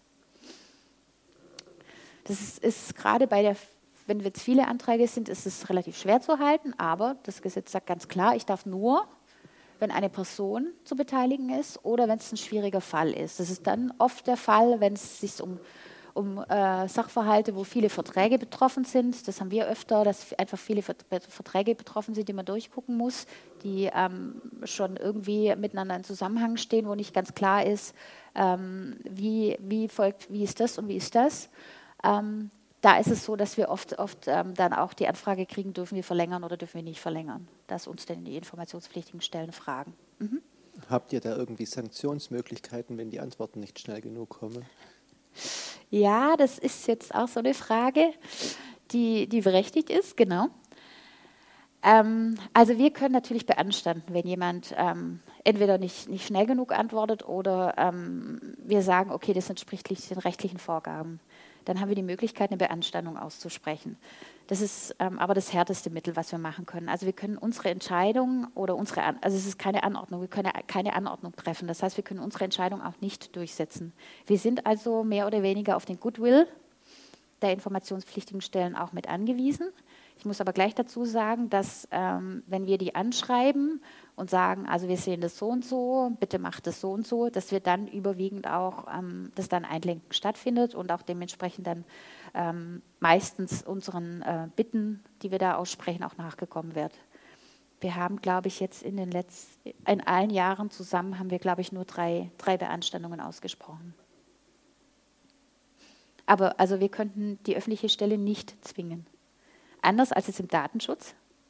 Im Datenschutz ist es so, dass ähm, durch die DSGVO gibt es ähm, eine ganze, ganze Reihe von Mitteln, die da an der Hand sind, bis hin hingehen und sagen, so, jetzt aber. Also wenn der, also das, erst, das erste Mittel wäre eine Information der informationspflichtigen Stelle, das zweite Mittel wäre ähm, eine Aufforderung, das dritte Mittel wäre eine Anordnung, Anordnung und das dritte wäre dann eine Kontrolle.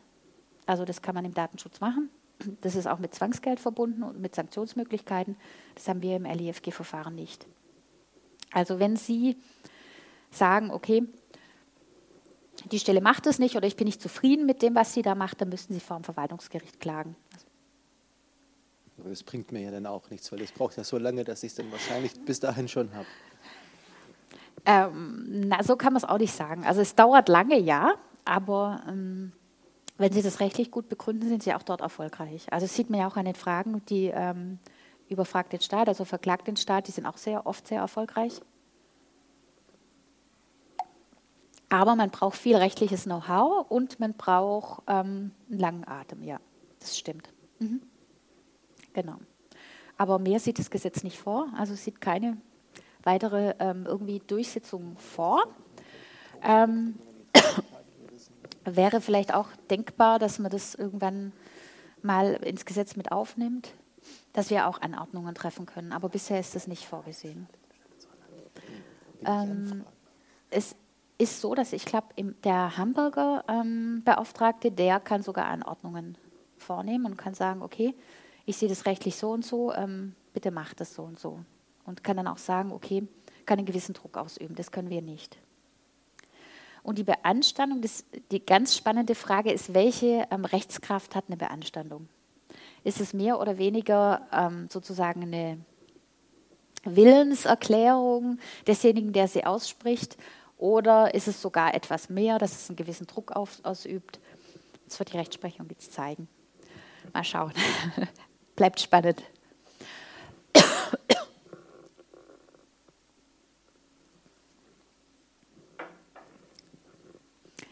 Das Thema vorher mit der ähm, Präzisierung hatten wir auch schon kurz angesprochen. Also wenn Sie, zu wenn, wenn Sie nochmal aufgefordert werden als antragstellende Person, präzisieren wir mal, dann läuft natürlich die Frist bei der informationspflichtigen Stelle erstmal nicht weiter, sondern erst wenn Sie den Antrag präzisiert haben, dann wird sie nochmal tätig werden. Das hatte ich Ihnen vorher schon mal, ich glaube, wir haben am Rande erwähnt, aber ähm, wollte Sie jetzt nochmal mit aufnehmen. Dann hatten wir auch noch von den Ablehnungsgründen gesprochen aus allgemein zugänglichen Quellen. Ähm, und ansonsten unverhältnismäßiger Verwaltungsaufwand. Da gibt es sehr hohe Hürden. Da müsste die informationspflichtige Stelle über, über einen Monat in ihrer kompletten ähm, Arbeitskraft nur mit der Erfüllung des LIFG-Antrags beschäftigt sein. Also es sind sehr hohe Hürden. Wir hatten es bisher, glaube ich, noch nie. Ähm, es gibt auch den Fall, dass die Stelle sagt, er verfügt bereits über diese Informationen, weil sie entweder ähm, schon mal übersandt wurden oder ähm, in sonstiger Weise schon mal nachweislich zugegangen sind, zum Beispiel per E-Mail. Ähm, aber es ist auch so, dass man zum Beispiel, es kommt auch häufig vor, dass Leute sagen, okay, ich habe die Unterlagen nicht mehr, ich habe sie aus Versehen gelöscht oder ich habe sie verloren.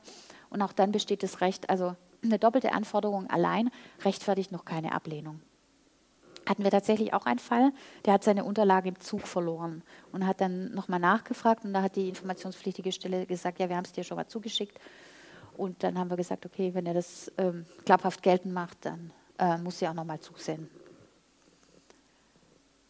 Ähm, auch Fälle, wenn die Information nicht vorhanden ist, habe ich auch schon gesagt, es besteht kein Beschaffungsrecht, auch wenn die Information schon vernichtet ist. Ähm, auch dann besteht kein keinen Zugang, also es besteht keine Beschaffungspflicht. Ähm, das kommt oft vor, wenn halt irgendwelche Akten schon länger als zehn Jahre alt sind, dann gibt es keinen Zugang mehr, weil die dann schon bereits vernichtet sind. Die unterliegen den Löschpflichten, den, den Aussonderungsfristen und dann gibt es da auch keinen Zugang mehr und die öffentliche Stelle hat ja auch eigentlich fast keine Möglichkeit mehr, die nochmal zu beschaffen. Auch wenn die Unterlagen untergegangen sind und die ähm, informationspflichtige Stelle macht geltend, die sind wirklich untergegangen, auch dann besteht, besteht natürlich keine Restitutionspflicht mehr. Wir hatten einen Fall, da ging es um einen Wasserschaden in einer Behörde und die konnten, die haben nachweislich gesagt, also in diesem Zusammenhang sind so und so viele Akten verloren gegangen. Und auch da ist natürlich, die Informationen sind weg ähm, und da gibt es kein, keine Möglichkeit mehr, die sie wieder zu beschaffen.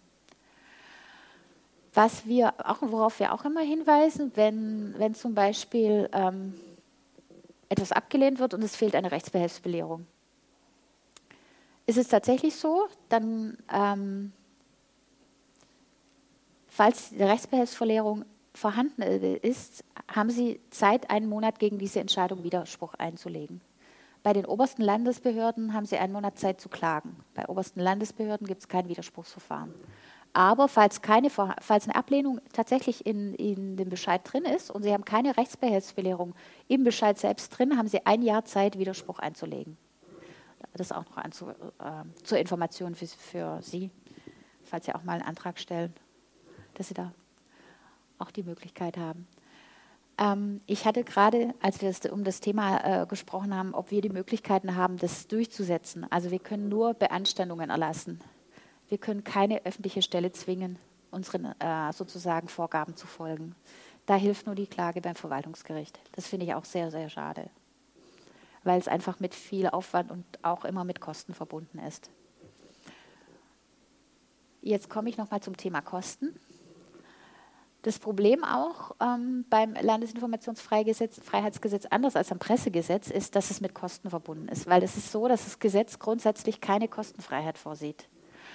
Ähm, es ist so, dass ähm, öffentliche Stellen vor allem ähm, Kommunen und ihre Kommunalverbände dürfen quasi ab der ersten Amtshandlung Kosten in Rechnung stellen. Ähm, für die Ministerium gibt es eine neue Mantelverordnung seit dem, ab dem 01.01.2019. Das heißt, deckelt die Gebühren auf 500 Euro pro Antrag. Und ähm, wenn Sie jetzt in den Antrag reinschreiben, das empfehlen wir immer, dass Sie gerne möchten, dass jegliche Kosten vorab mitzuteilen ist, muss natürlich eine um, Abwägung der informationspflichtigen Stelle erfolgen. Und wir sagen dann, die muss ermessensfehlerfrei sein. Und das bedeutet, dass auch selbst wenn 50 Euro anfallen, dass Sie darüber vorab informiert werden. Können wir aber auch im Moment noch nicht durchsetzen, aber das ist unsere Rechtsmeinung. Und ähm, bei Kosten, Kosten sind immer Gebühren und Auslagen die über 200 Euro sind, ähm, muss Ihnen vorher das, äh, eine Information zukommen, wie hoch die Kosten sind bei mehr als 200 Euro. Ähm, und da ist es auch so, wenn jetzt zum Beispiel die informationspflichtige Stelle sagt, die Informationen und die zur Verfügungstellung kosten 308 Euro, dann ist das die Höchstgrenze. Wenn die informationspflichtige Stelle feststellt hinterher, oh, da habe ich aber zu gering kalkuliert, dann bindet es sie sozusagen, dann ist, sind die 308 Euro diese Obergrenze. Ähm, bei, Sie haben aber immer die Möglichkeit, bei Kosten von über 200 Euro, also immer die Möglichkeit, Ihren Antrag zurückzuziehen. Oder, was Sie auch machen können, Sie sagen, ähm, ich präzisiere den Antrag nochmal, ich bin mit einem Teil zufrieden ähm, und da können Sie die Kosten dann auch drücken. Bei Kosten ist es auch so, dass in einfachen Fällen, das heißt, wenn die Information schon vorhanden ist, schnell zur Verfügung gestellt werden kann, und kein Drittbeteiligungsverfahren also keine geschützte Person gefragt werden muss, darfst du, darfst du nicht. Ähm, also wenn es sich um sehr einfache Fälle handelt, dann haben wir auch die Ansicht, dass dies kostenfrei zur Verfügung gestellt werden muss. Und es funktioniert aber auch in den meisten Fällen so, wenn wir dann sagen, das sind so einfache Informationen, die kann man schnell und einfach zur Verfügung stellen, dass dann die informationspflichtigen Stellen auch meistens einlenken. Wie gesagt, das ist auch ein sehr, sehr großer Pferdefuß, genauso wie diese Kosten im Klageverfahren. Ähm, genau. Wir haben einfach gemerkt, dass ähm, wenn man nach der kostengünstigsten Variante fragt, dann sind die meistens auch relativ kulant.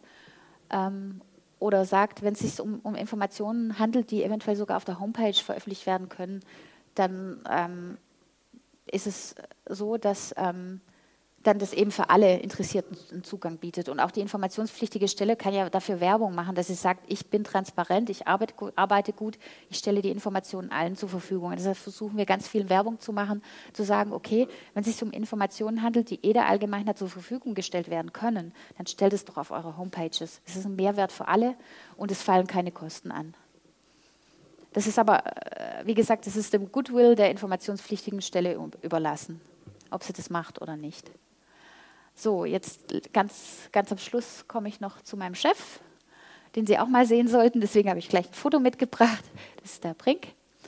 Ähm, und stelle ein bisschen vor, was wir so machen. Wir beraten Bürgerinnen und Bürger. Wir beraten aber auch ganz viele informationspflichtige Stellen. Das ähm, hat sich ähm, ganz gut entwickelt, dass mittlerweile, wenn jetzt eine Anfrage kommt, dass nicht immer gleich Stopp geschrien wird, äh, machen wir nicht, sondern dass tatsächlich viele informationspflichtige Stellen auf uns zukommen und sagen, okay, wie muss ich da umgehen, wie muss ich ähm, die Anfrage beantworten, wie, was muss ich wie beauskunften, auch mal telefonisch kurz anrufen, das finde ich ähm, eine ziemlich gute Entwicklung jetzt über Zeit.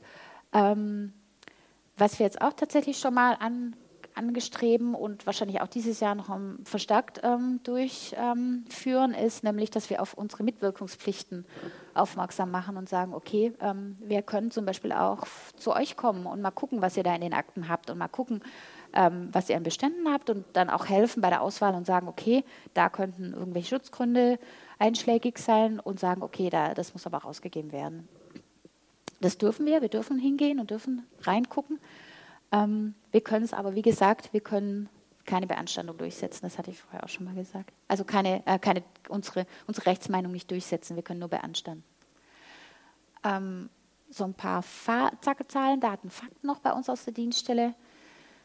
Im Moment haben wir fünf, 500 Eingaben, die bearbeitet sind, zum Teil aber noch nicht bearbeitet, das müssen wir auch ehrlich sagen. Ähm, wir beraten überwiegend ähm, Kommunen. Also bei, bei Kommunen, da kommen über, die überwiegenden Anfragen her. Alles, was den unmittelbaren Lebensbereich der Menschen betrifft, das sind die meisten Anfragen. Ähm, weniger jetzt bei sonstigen öffentlichen Stellen oder bei den Ministerien. Was bei uns oft Thema ist oder häufig Thema ist, wir haben das mal gewichtet, ähm, Zugang zu Informationen aus nicht öffentlichen Gemeinderatssitzungen sind ganz, ganz viel Thema. Ähm, Bebauungs- und Bauplan Bauplanungsunterlagen auch ein großes Thema.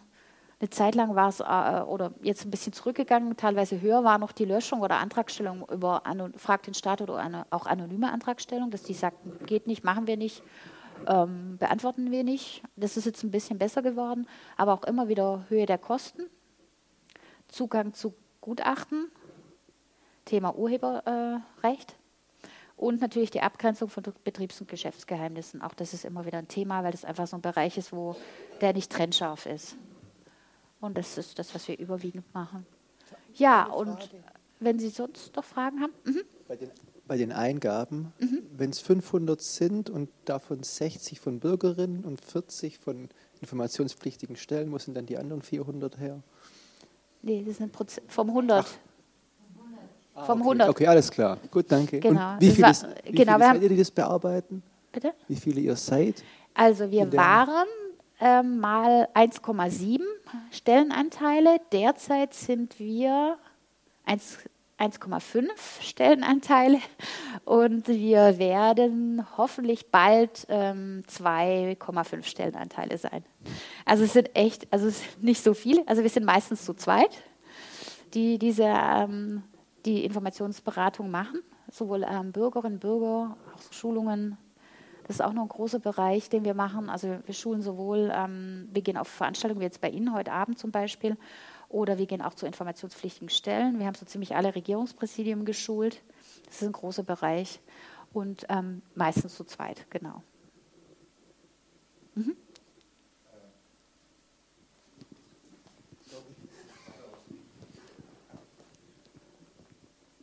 Danke. Ähm, ich muss gestehen, ich habe mich zum ersten Mal jetzt mit dem Thema beschäftigt. Äh, deswegen brauche ich noch mal ein bisschen Hilfestellung beim mhm. Sortieren. Mhm. Sie haben vorhin von diesen drei Blöcken gesprochen und nur der mittlere, äh, mhm. da ist das Gesetz für zuständig. Was mich interessieren wird, wenn wir jetzt mal eine Behörde nehmen oder ein Industrieunternehmen. Mhm. Ja, es sind ja beides informationspflichtige Stellen. Das Industrieunternehmen ähm, ist, also ist, ist ja, kommt darauf an, ist es eine öffentliche Nehmen wir eine Hand Hand? Nehmen wir eine Aktiengesellschaft. Nur äh, solche, ähm, die in, in also es muss eine öffentliche Stelle sein. Ja. Die das muss im Bereich der öffentlich-rechtlichen Verwaltungsaufgabe sein und das Unternehmen muss äh, entweder vollständig oder zumindest zu mehr als 50 Prozent in öffentlicher Hand sein oder die öffentliche Hand muss dieses Unternehmen dominieren. Okay, gut. Dann hat sich die Frage genau. erledigt. Ja. Also Privatunternehmen sind keine informationspflichtigen Stellen. Ja. Genau, ja, aber es gibt genau Banken in öffentlicher Hand, genau. Und auch die Sparkassen zum Beispiel sind ja in öffentlicher Hand, genau.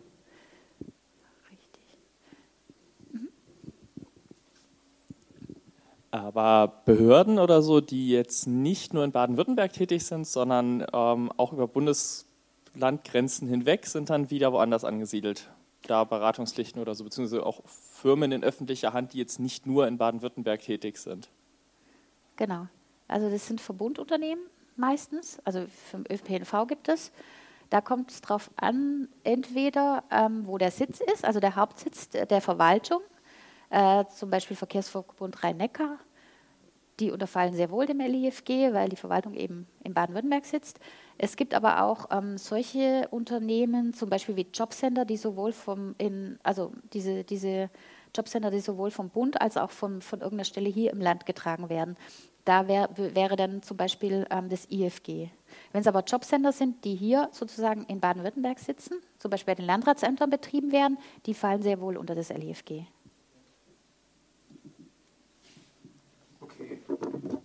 Also ihr seht mich jetzt halt nicht so gut, aber wir können es mal beispielhaft durchgehen, oder? Ähm, das ist ein Beispiel von einer Informations Landesinformationsfreiheitsgesetzanfrage, die ich gestellt habe. Ähm, da ging es, wie ihr vielleicht wisst, bekommen wir bald ein, in Baden-Württemberg ein neues Polizeigesetz und ähm, es gab dann im SWR Berichte über einen Entwurf von dem Polizeigesetz und ich wollte das einfach mal haben.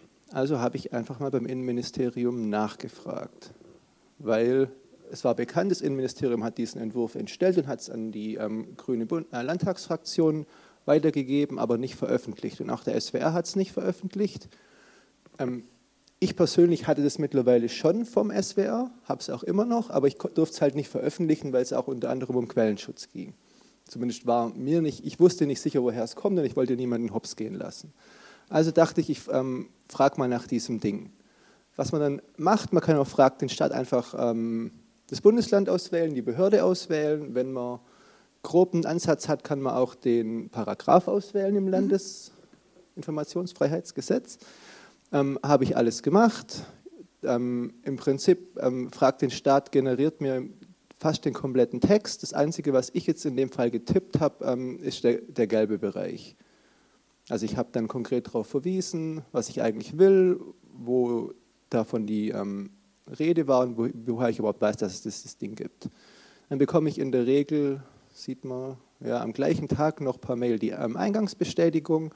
Auch hier, also ich könnte das anonym machen, frage den Staat, generiert für jede einzelne Anfrage eine separate E-Mail-Adresse und alles, was dann praktisch an diese E-Mail-Adresse geht, landet vollautomatisch ähm, hier bei dieser Anfrage, wird nicht direkt veröffentlicht, sondern ich kriege eine eine Mail, dass es eine Antwort gibt, kann dann die Antwort angucken, kann die gegebenenfalls noch schwärzen und dann veröffentlichen.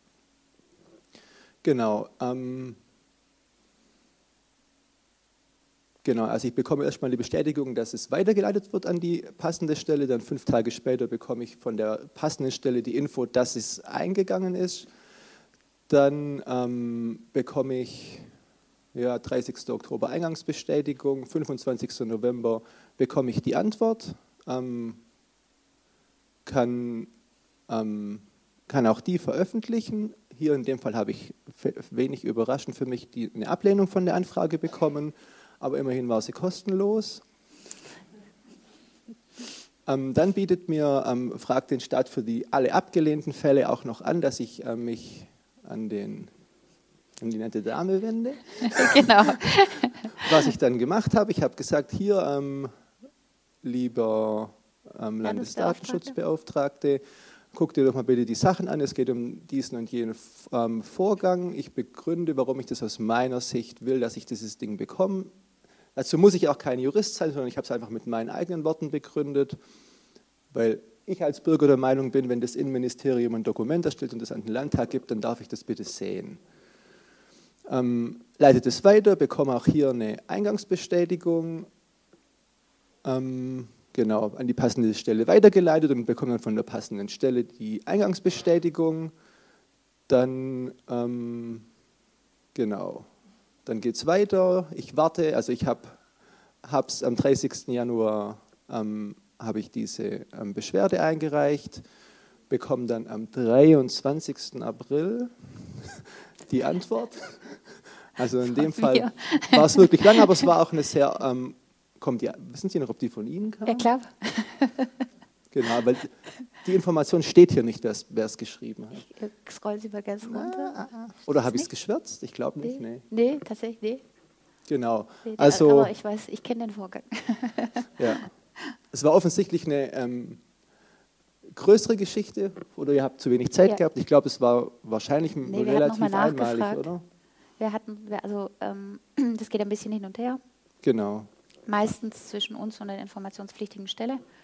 Und ähm, wir hatten dann eigentlich gar keine Wahl, als ähm, den Zugang abzulehnen, ähm, weil das unter, unter das Thema, ähm, hatte ich auch ähm, geschrieben, ähm, unter den Schutz von, das war die Nummer 6, Vertraulichkeit von Beratungen und das ist auch ziemlich ab, also das wird in der Rechtsprechung auch ziemlich stark vertreten, dass diese Gesetzentwürfe unter den Bereich der, ähm, solange die noch nicht entschieden sind, dass das noch unter den Bereich der Vertraulichkeit oder von Entscheidungsprozessen fällt.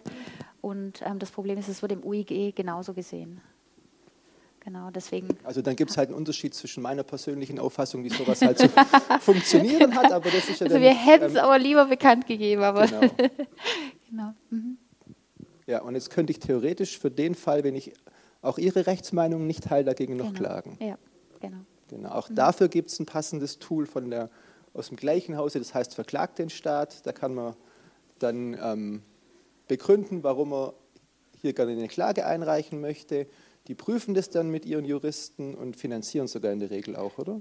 Die finanzieren das genau und zwar finanzieren die das, finde ich, ganz toll aus Spendengeldern. Die rufen genau. auch immer wieder zu Spenden auf.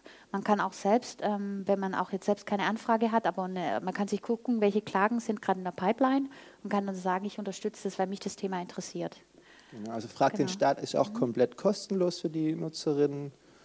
Und ja, die sind also wirklich da auch sehr aktiv. Es gibt immer wieder mal Fälle, wir haben es vorhin angesprochen, ähm, wo Dokumente beispielsweise an die Einzelperson weitergegeben werden, aber die Einzelperson darf es nicht veröffentlichen wegen Urheberrechtsschutz. Dann macht halt zum Beispiel Fragt den Staat Kampagnen und sagt, bitte Leute, fragt mal bitte alle dieses Dokument an. Dann kriegt halt die Behörde, weiß ich nicht, 30.000 Anfragen nach diesem Dokument.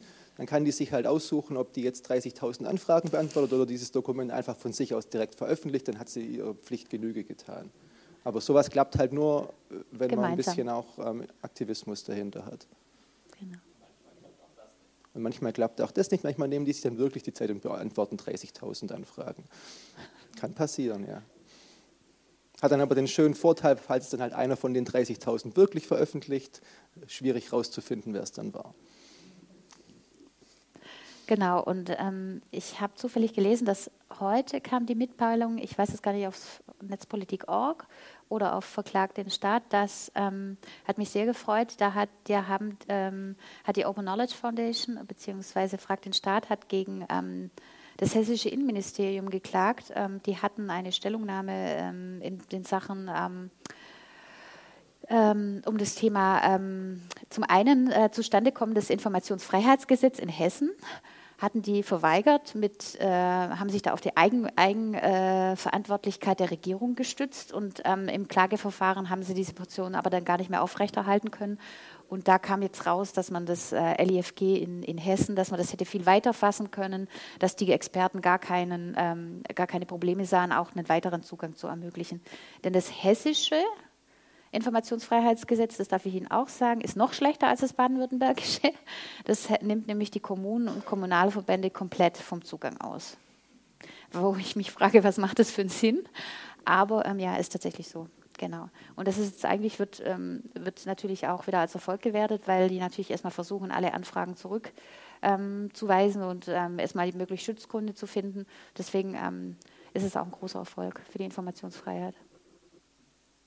Genau. Und die werden das Urteil auch noch veröffentlichen. Also es ist noch nicht ähm, veröffentlicht, aber das werden die dann auch noch machen, sodass es jeder nachlesen kann. Ja, Sekunde.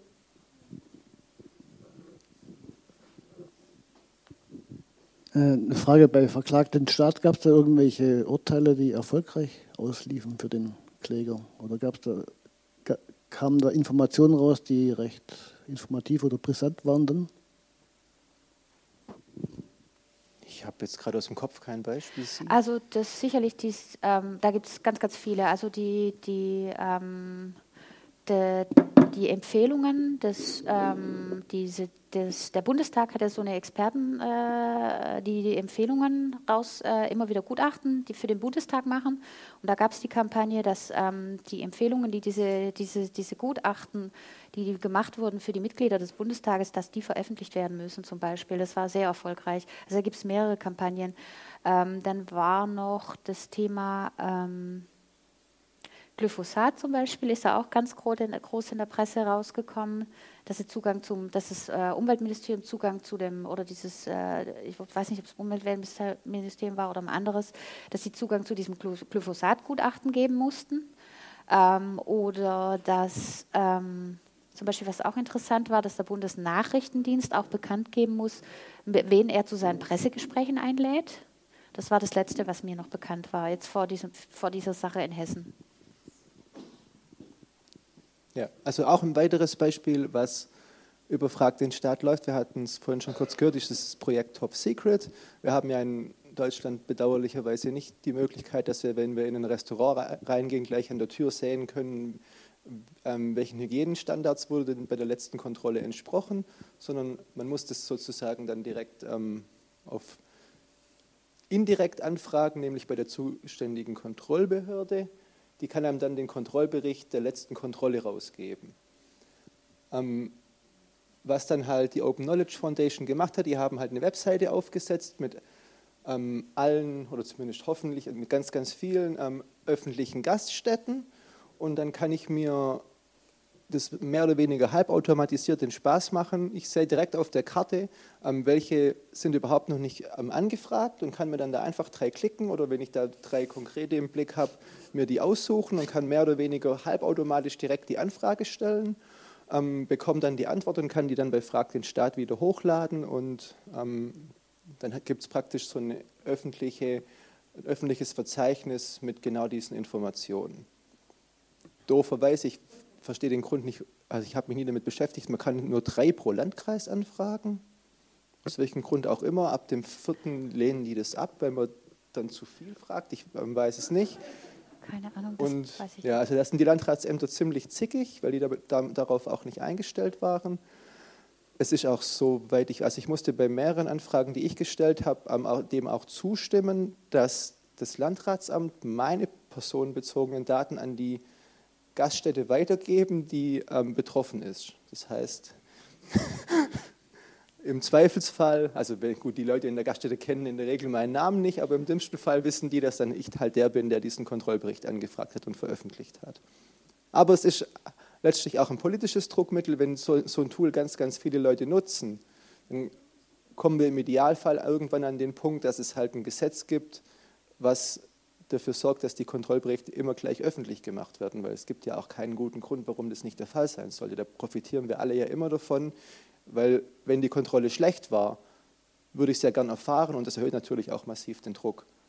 Weil so wird es, verschwindet es im Zweifelsfall irgendwo einer, bei einer Behörde in einer Schublade oder es wird halt kurz nachgebessert und dann ist es gut.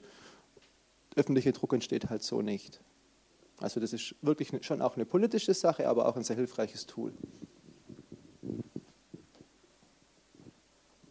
Kann da die Gaststätte jetzt ablehnen, dass der Bericht veröffentlicht wird? Fällt es unter personenbezogene Daten dann oder das, was wir vorher besprochen haben? Nee, das VEG, ähm, äh, VEG sieht ausdrücklich vor. Ähm, da kann die, die, die können nicht ablehnen. Also wenn, ähm, wenn, wenn da kontrolliert wurde, dann muss äh, die öffentliche Stelle, muss zwar bekannt, also es ist so. Im VEG ist es explizit geregelt. Da ist es so, dass die, dass die gar keine, also die können es nicht ablehnen, dass der Bericht, das wird natürlich, wurde versucht, aber die können nicht ablehnen, dass der Bericht inklusive Klarname bekannt gegeben wird. Auch wenn es also Einzelunternehmen wären. Allerdings ist es tatsächlich so, wie es der Herr Leibfahrt gesagt hat, ähm, wenn die, derjenige Betrieb, der da kontrolliert wurde, fragt, ähm, wer hat denn diese Anfrage gestellt, dann muss auch die informationspflichtige Stelle sozusagen die Daten weitergeben. Was bei uns ein bisschen als Beschwerde aufkam, dass es die informationspflichtigen Stellen proaktiv machen, was wir nicht so sehen. Also wir sagen, ja, die informationspflichtige Stelle soll oder muss nach VEG, das ist gesetzlich so geregelt, muss den Namen, muss die personenbezogenen Daten weitergeben, aber nur, wenn die auch angefragt werden.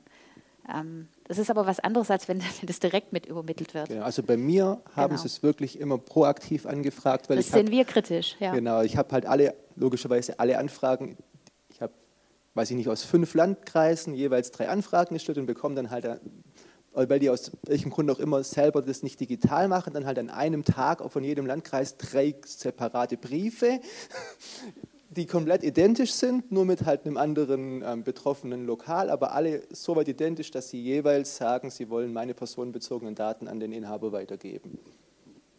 Genau, auch das sieht das VEG unserer Meinung nach nicht so vor. Aber da merkt man einfach, die meiner persönlichen, bescheidenen Meinung nach, die hab, haben halt keinen Bock auf solche Anfragen und wollen mir das so unbequem wie möglich machen und hoffen, dass ich daraufhin halt meinen Antrag zurückziehe. Aber das ist schon bloß eine böse Spekulation. Läuft denn dabei dann dieses Drittbeteiligungsverfahren auch an? Weil eigentlich ist das ja ein Bericht, der vom Amt erstellt wird über eine dritte Partei und Geschäftsgeheimnisse dürften da ja dann eigentlich auch nicht drin auftauchen, weil da geht es ja um Hygienevorschriften und nicht um irgendwelche Geschäftsberichte oder so. Da läuft kein Drittbeteiligungsverfahren an. Also es geht um bei Kontrollen, wie heißt der genaue Begriff, muss ich selbst erstmal nachdenken, bei Kontrollen festgestellten, ähm, äh, das, der Bericht äh, hat so einen speziellen Namen, also dass bei einer Kontrolle festgestellt wurde, dass etwas nicht den gesetzlichen sozusagen Vorgaben ähm, äh, entspricht und dann wird drunten, drunter wird dann ausgeführt, was es ist. Also es kann zum Beispiel, es kann was ganz Triviales sein, zum Beispiel, was weiß ich, Dunstabzugshaube äh, läuft nicht mehr oder so. Das wäre ja sehr, ein sehr, sehr schwacher Grund, aber es kann auch sein, was weiß ich, Ratten saßen im Keller. Ähm, und, diese, und da wird kein Drittbeteiligungsverfahren gemacht. Also da wird dem, der, der Betrieb wird informiert und wird gesagt, so, ähm, ähm, wir geben raus und äh, wenn eigentlich wäre es so, wenn der dann sagt, ja, wer will das eigentlich wissen, dann, dann gibt es auch, auch kein Drittbeteiligungsverfahren, dann würde die informationspflichtige Stelle vom Gesetz wegen sozusagen den Namen des Antragstellers oder der antragstellenden Person auch weitergeben müssen. Das ist in dem Fall nicht so, weil das eben Gesetz genauso geregelt ist. Aber Sie kriegen auch zum Beispiel diesen, diesen Bericht, den kriegen Sie im Volltext. Also den, da wird nichts geschwärzt. Genau. Was ist denn eigentlich der Grund dafür, dass denn die kontrollierte Gaststätte meinen Namen erfahren darf? Was wäre die Begründung? Ähm, das steht tatsächlich in der Gesetzesbegründung zum VEG und das hat der damalige ähm, Verbraucherminister, der jetzt unser, ähm, wie, wie, heißt der, der jetzt unser, ähm, der jetzt Verbraucherschutz macht, tatsächlich ähm, hat es damals ins Gesetz, Gesetz schreiben lassen, weil er sagt, sagte damals, dass eben derjenige, der sozusagen durch so eine Bekanntgabe belastet würde, müsste auch wissen, ähm, sozusagen auf der anderen Seite dürft, müsste der auch erfahren, wer sozusagen diese Belastung auslöst. Ähm, das ist ein sehr, sehr schwacher Grund. Warum das damals aufgenommen wurde, ist uns auch schleierhaft. Weil ähm, meine persönliche Meinung ist, ich stelle mir vor, ich stelle einen Antrag auf Zugang zu, dem, zu diesem Hygienebericht, äh, zu diesem Kontrollbericht und dann steht am nächsten Tag der Schlägertrupp vor meiner Tür. Das finde ich also äh, ein bisschen schwierig. Ähm, ja, ganz ehrlich, weil da steht da die, die, komplette Adresse, Name und komplette Adresse drin. Und ähm, da weiß ich nicht, ob das überhaupt, ob das überhaupt notwendig ist. Also ähm, ob das dem Gesetzeszweck sozusagen, dass äh, jedermann sozusagen ja wissen muss oder dass es der Verbraucherschutz soll ja dem dienen, dass es, ähm, dass der Verbraucher weiß, mit was er es zu tun hat. Also ich als Verbraucher habe die Möglichkeit, indem ich weiß, da ist irgendein Mangel, kann ich mich selbst vor schützen, dass, indem ich das Restaurant nicht besuche, zum Beispiel. Das soll ja, das jetzt, soll ja der Gesetzeszweck sein. Und ist der damit dann, ähm, ist es dann deshalb notwendig und erforderlich, auch aus Datenschutzsicht, dass ich dann Klarname und Adresse äh, über, übersende? Ist wirklich die Frage. Gut, habt ihr noch Fragen? Ja, dann würde ich sagen, ganz, ganz vielen lieben Dank für den tollen, interessanten Vortrag.